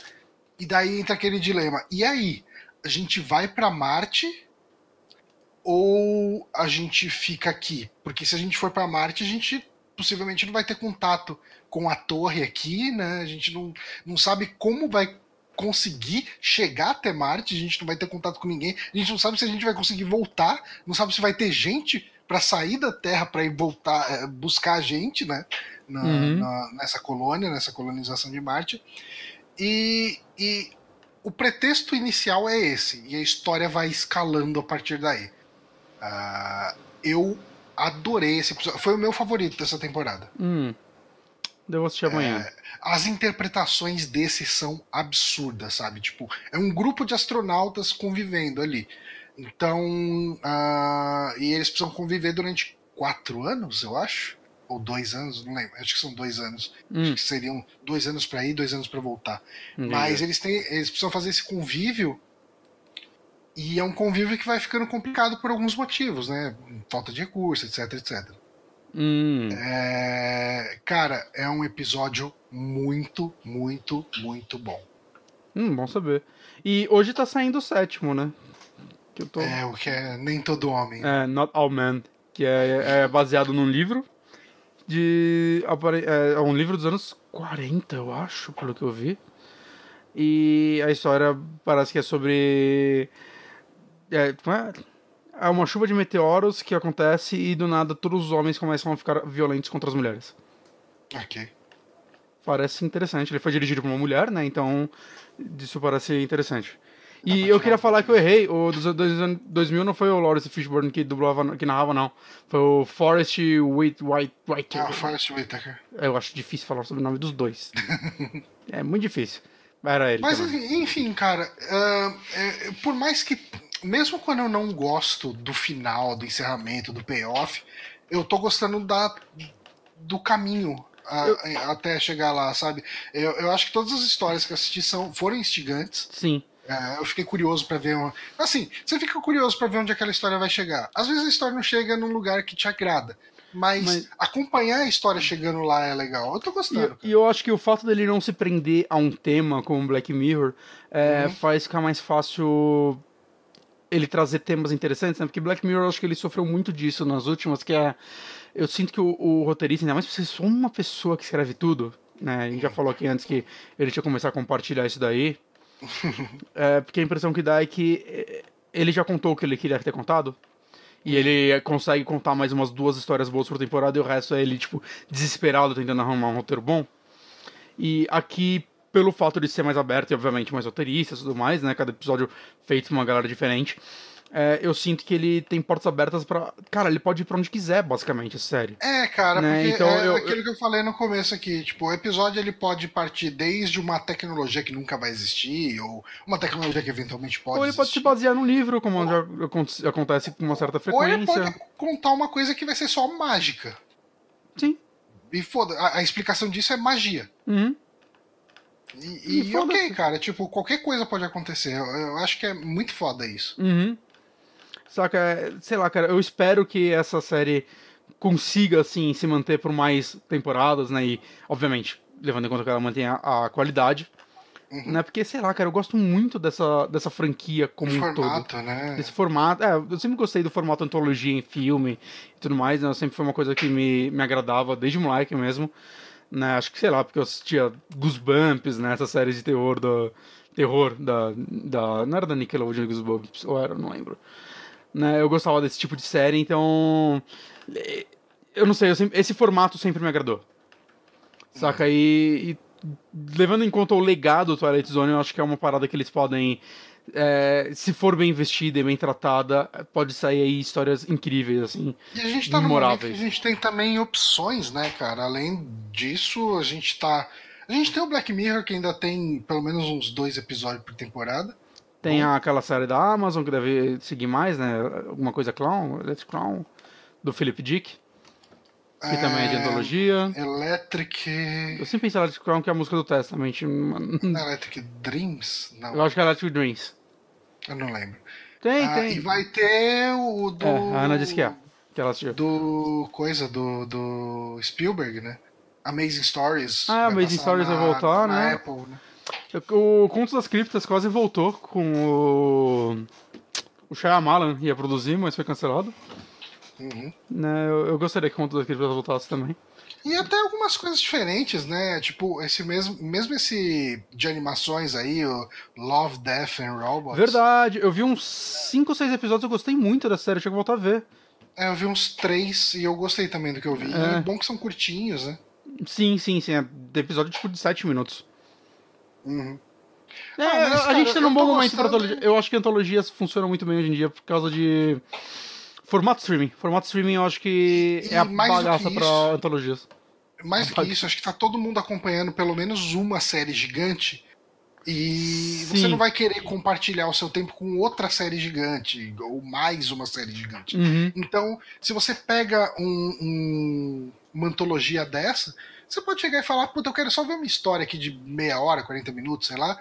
E, e você vai, senta, assiste e acabou. Tipo, você não precisa ficar pensando o que, que vai acontecer com esse cara. Ah, puta, vai ser uns 15 episódios pra essa história chegar. Não, não. Tipo, aquela história acabou É. e beleza. E eu gosto disso, cara. É, o formato de histórias curtas é, abre espaço, porque eu acho que uma, uma das vantagens disso é que, mesmo quando a gente não gosta do final, eu acho que eles costumam ser ousados.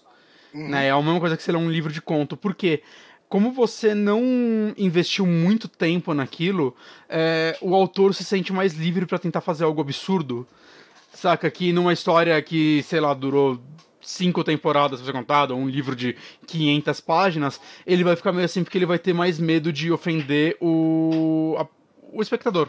Ah, sim. Né, eu sempre achei entender que. Cara, né? É, então, eu sempre achei que esse, esse tipo de formato abre. dá uma liberdade artística pra, pro, pro roteirista meio incrível, assim. Você pode matar o protagonista sem dó no final. Sem dó, história. nenhuma. Nenhuma, É. saca? Isso é legal. Você pode, saca, puxar o argumento que for, cara, porque a pessoa vai estar mais aberta a aceitar isso. Uhum. Né? E, e eu acho que é isso que a série clássica fez tão bem. E algumas outras, puta, o, o primeiro episódio, eu acho, o segundo do, da série dos anos 2000, é sobre o Jorge Costanza ser a morte e ele querer se matar. E quando ele se mata, ah, ele se mata, ele entra em, vai pro hospital e tudo mais. Esse tempo que ele não tá trabalhando, as pessoas param de morrer no mundo. E isso parece algo incrível, até você ver que isso não é algo incrível. Porque as pessoas não morrerem não quer dizer que elas não sentem dor. Ah, ok. É, é, é, cara, por que falam tão mal dessa série dos anos 2000, cara? Ela tem uns argumentos muito bons. Mas enfim, É, eu preciso pegar pra ver outras séries. Eu queria muito ver pelo menos a clássica. a clássica hein? vale muito. Eu tenho que pegar pra ver ela, cara. Eu tô com quase um ano aqui os Blu-ray. É que eu, eu sei quando eu pegar, eu tenho que sentar e investir, porque eu tô pensando em. Quando assistir ela, eu vou querer criar alguma coisa sobre ela, saca? Falar Ah, algo sobre ela. Então eu vou querer ver ela na calma, vendo todos os extras, Cara, escrevendo. Sabe uma, coisa, sabe uma coisa que eu queria muito fazer? Tipo, eu, eu tava pensando em fazer ah, na próxima temporada de, Star Trek? de Star Trek.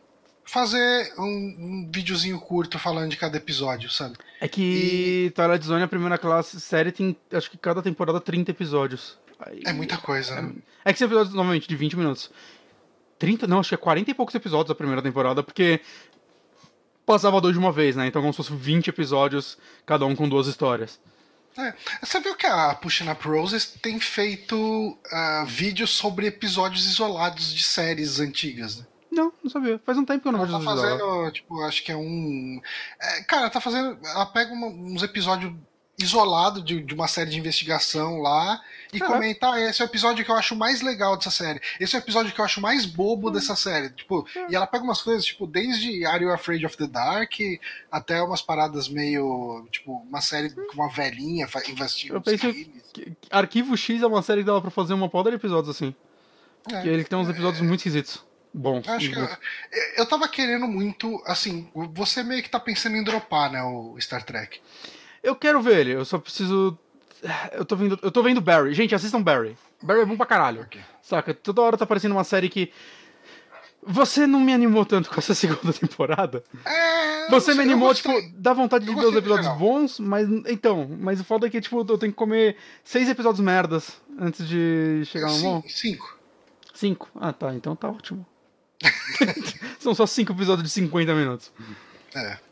Mas eu, eu enfim. quero ver, eu quero ver. Eu quero ver porque eu tô curioso, porque eu gostei muito da primeira. Mas, assim, se eu fosse fazer isso, eu ia fazer com a terceira temporada. Eu não ia voltar na Ah, primeira. não. Porque eu, eu queria fazer uma coisa assim, logo depois de assistir. Uhum. Um negócio mais vlog mesmo. É, meio, tipo, sabe, sabe, às vezes até uma parada mais ou menos que nem a Mikan faz do, Ah, do- de Game of Thrones. escreve uns assiste bullet points só sobre o episódio, vai lá e dá aquela e comentada. vai lá e, é, comenta ali. O que, é que eu tenho minha dificuldade de fazer um negócio desse é que eu não sei se eu consigo falar sozinho com a câmera sem sem estar lendo um roteiro inteiro. Ah, não, então é isso que eu queria. Eu queria alguém pra falar comigo. Aí, Ah, tipo, tá. fazer tipo o que a gente faz aqui, Uhum. só que pegar assim, vai, tipo, nada. Não vai ser um episódio de uma hora discutindo. É, É, esse é o problema. Você chamou alguém abre espaço pra pessoa não calar a boca que nem eu tô agora. Não, a minha ideia seria fazer alguma coisa em torno de uns 10, 15 minutos comentando o episódio, sabe? Uhum. Ah, gostei, gostei, tipo, isso aqui aconteceu, isso não. Ah, spoiler totalmente, né? Ah, sim. Acho que esse formato não, não faz sentido se não for um spoiler. É. Ah, cara, mas ah, eu não sei, de repente, até com, com uma temporadinha de. Quem sabe na, na próxima temporada de Twilight Zone não deve fazer alguma coisa assim. Sim, seria bem legal.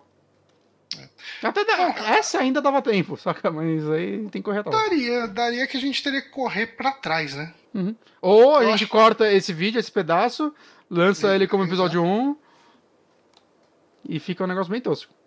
Fica bem tosco. Mas a Ah. tosqueira é o que o pessoal espera da gente. Bom, ah, vamos encerrar o podcast? Vamos. Já são 11 horas, duas horas, cara, pra três indicações. Eu quero assistir um episódio de Barry antes de dormir, então vamos. Então vai lá assistir.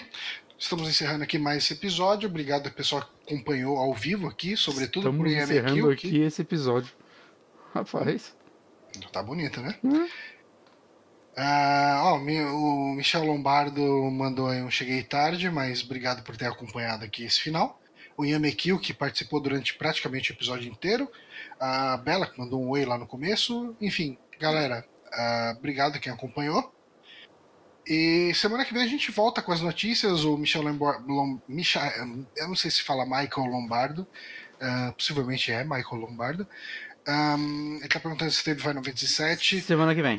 Notícias. Semana que vem, né? Que é o de notícias. O de hoje foi de indicações. Uau, agora que eu reparei como minha câmera tá maior que a sua. Eu não ajeitei nada. Ah, relaxa. Tá, relaxei. Ninguém, ninguém percebeu. Não. E então ficamos por aqui, gente. Até semana que vem. Um beijo no cérebro de vocês. Falou. Era o...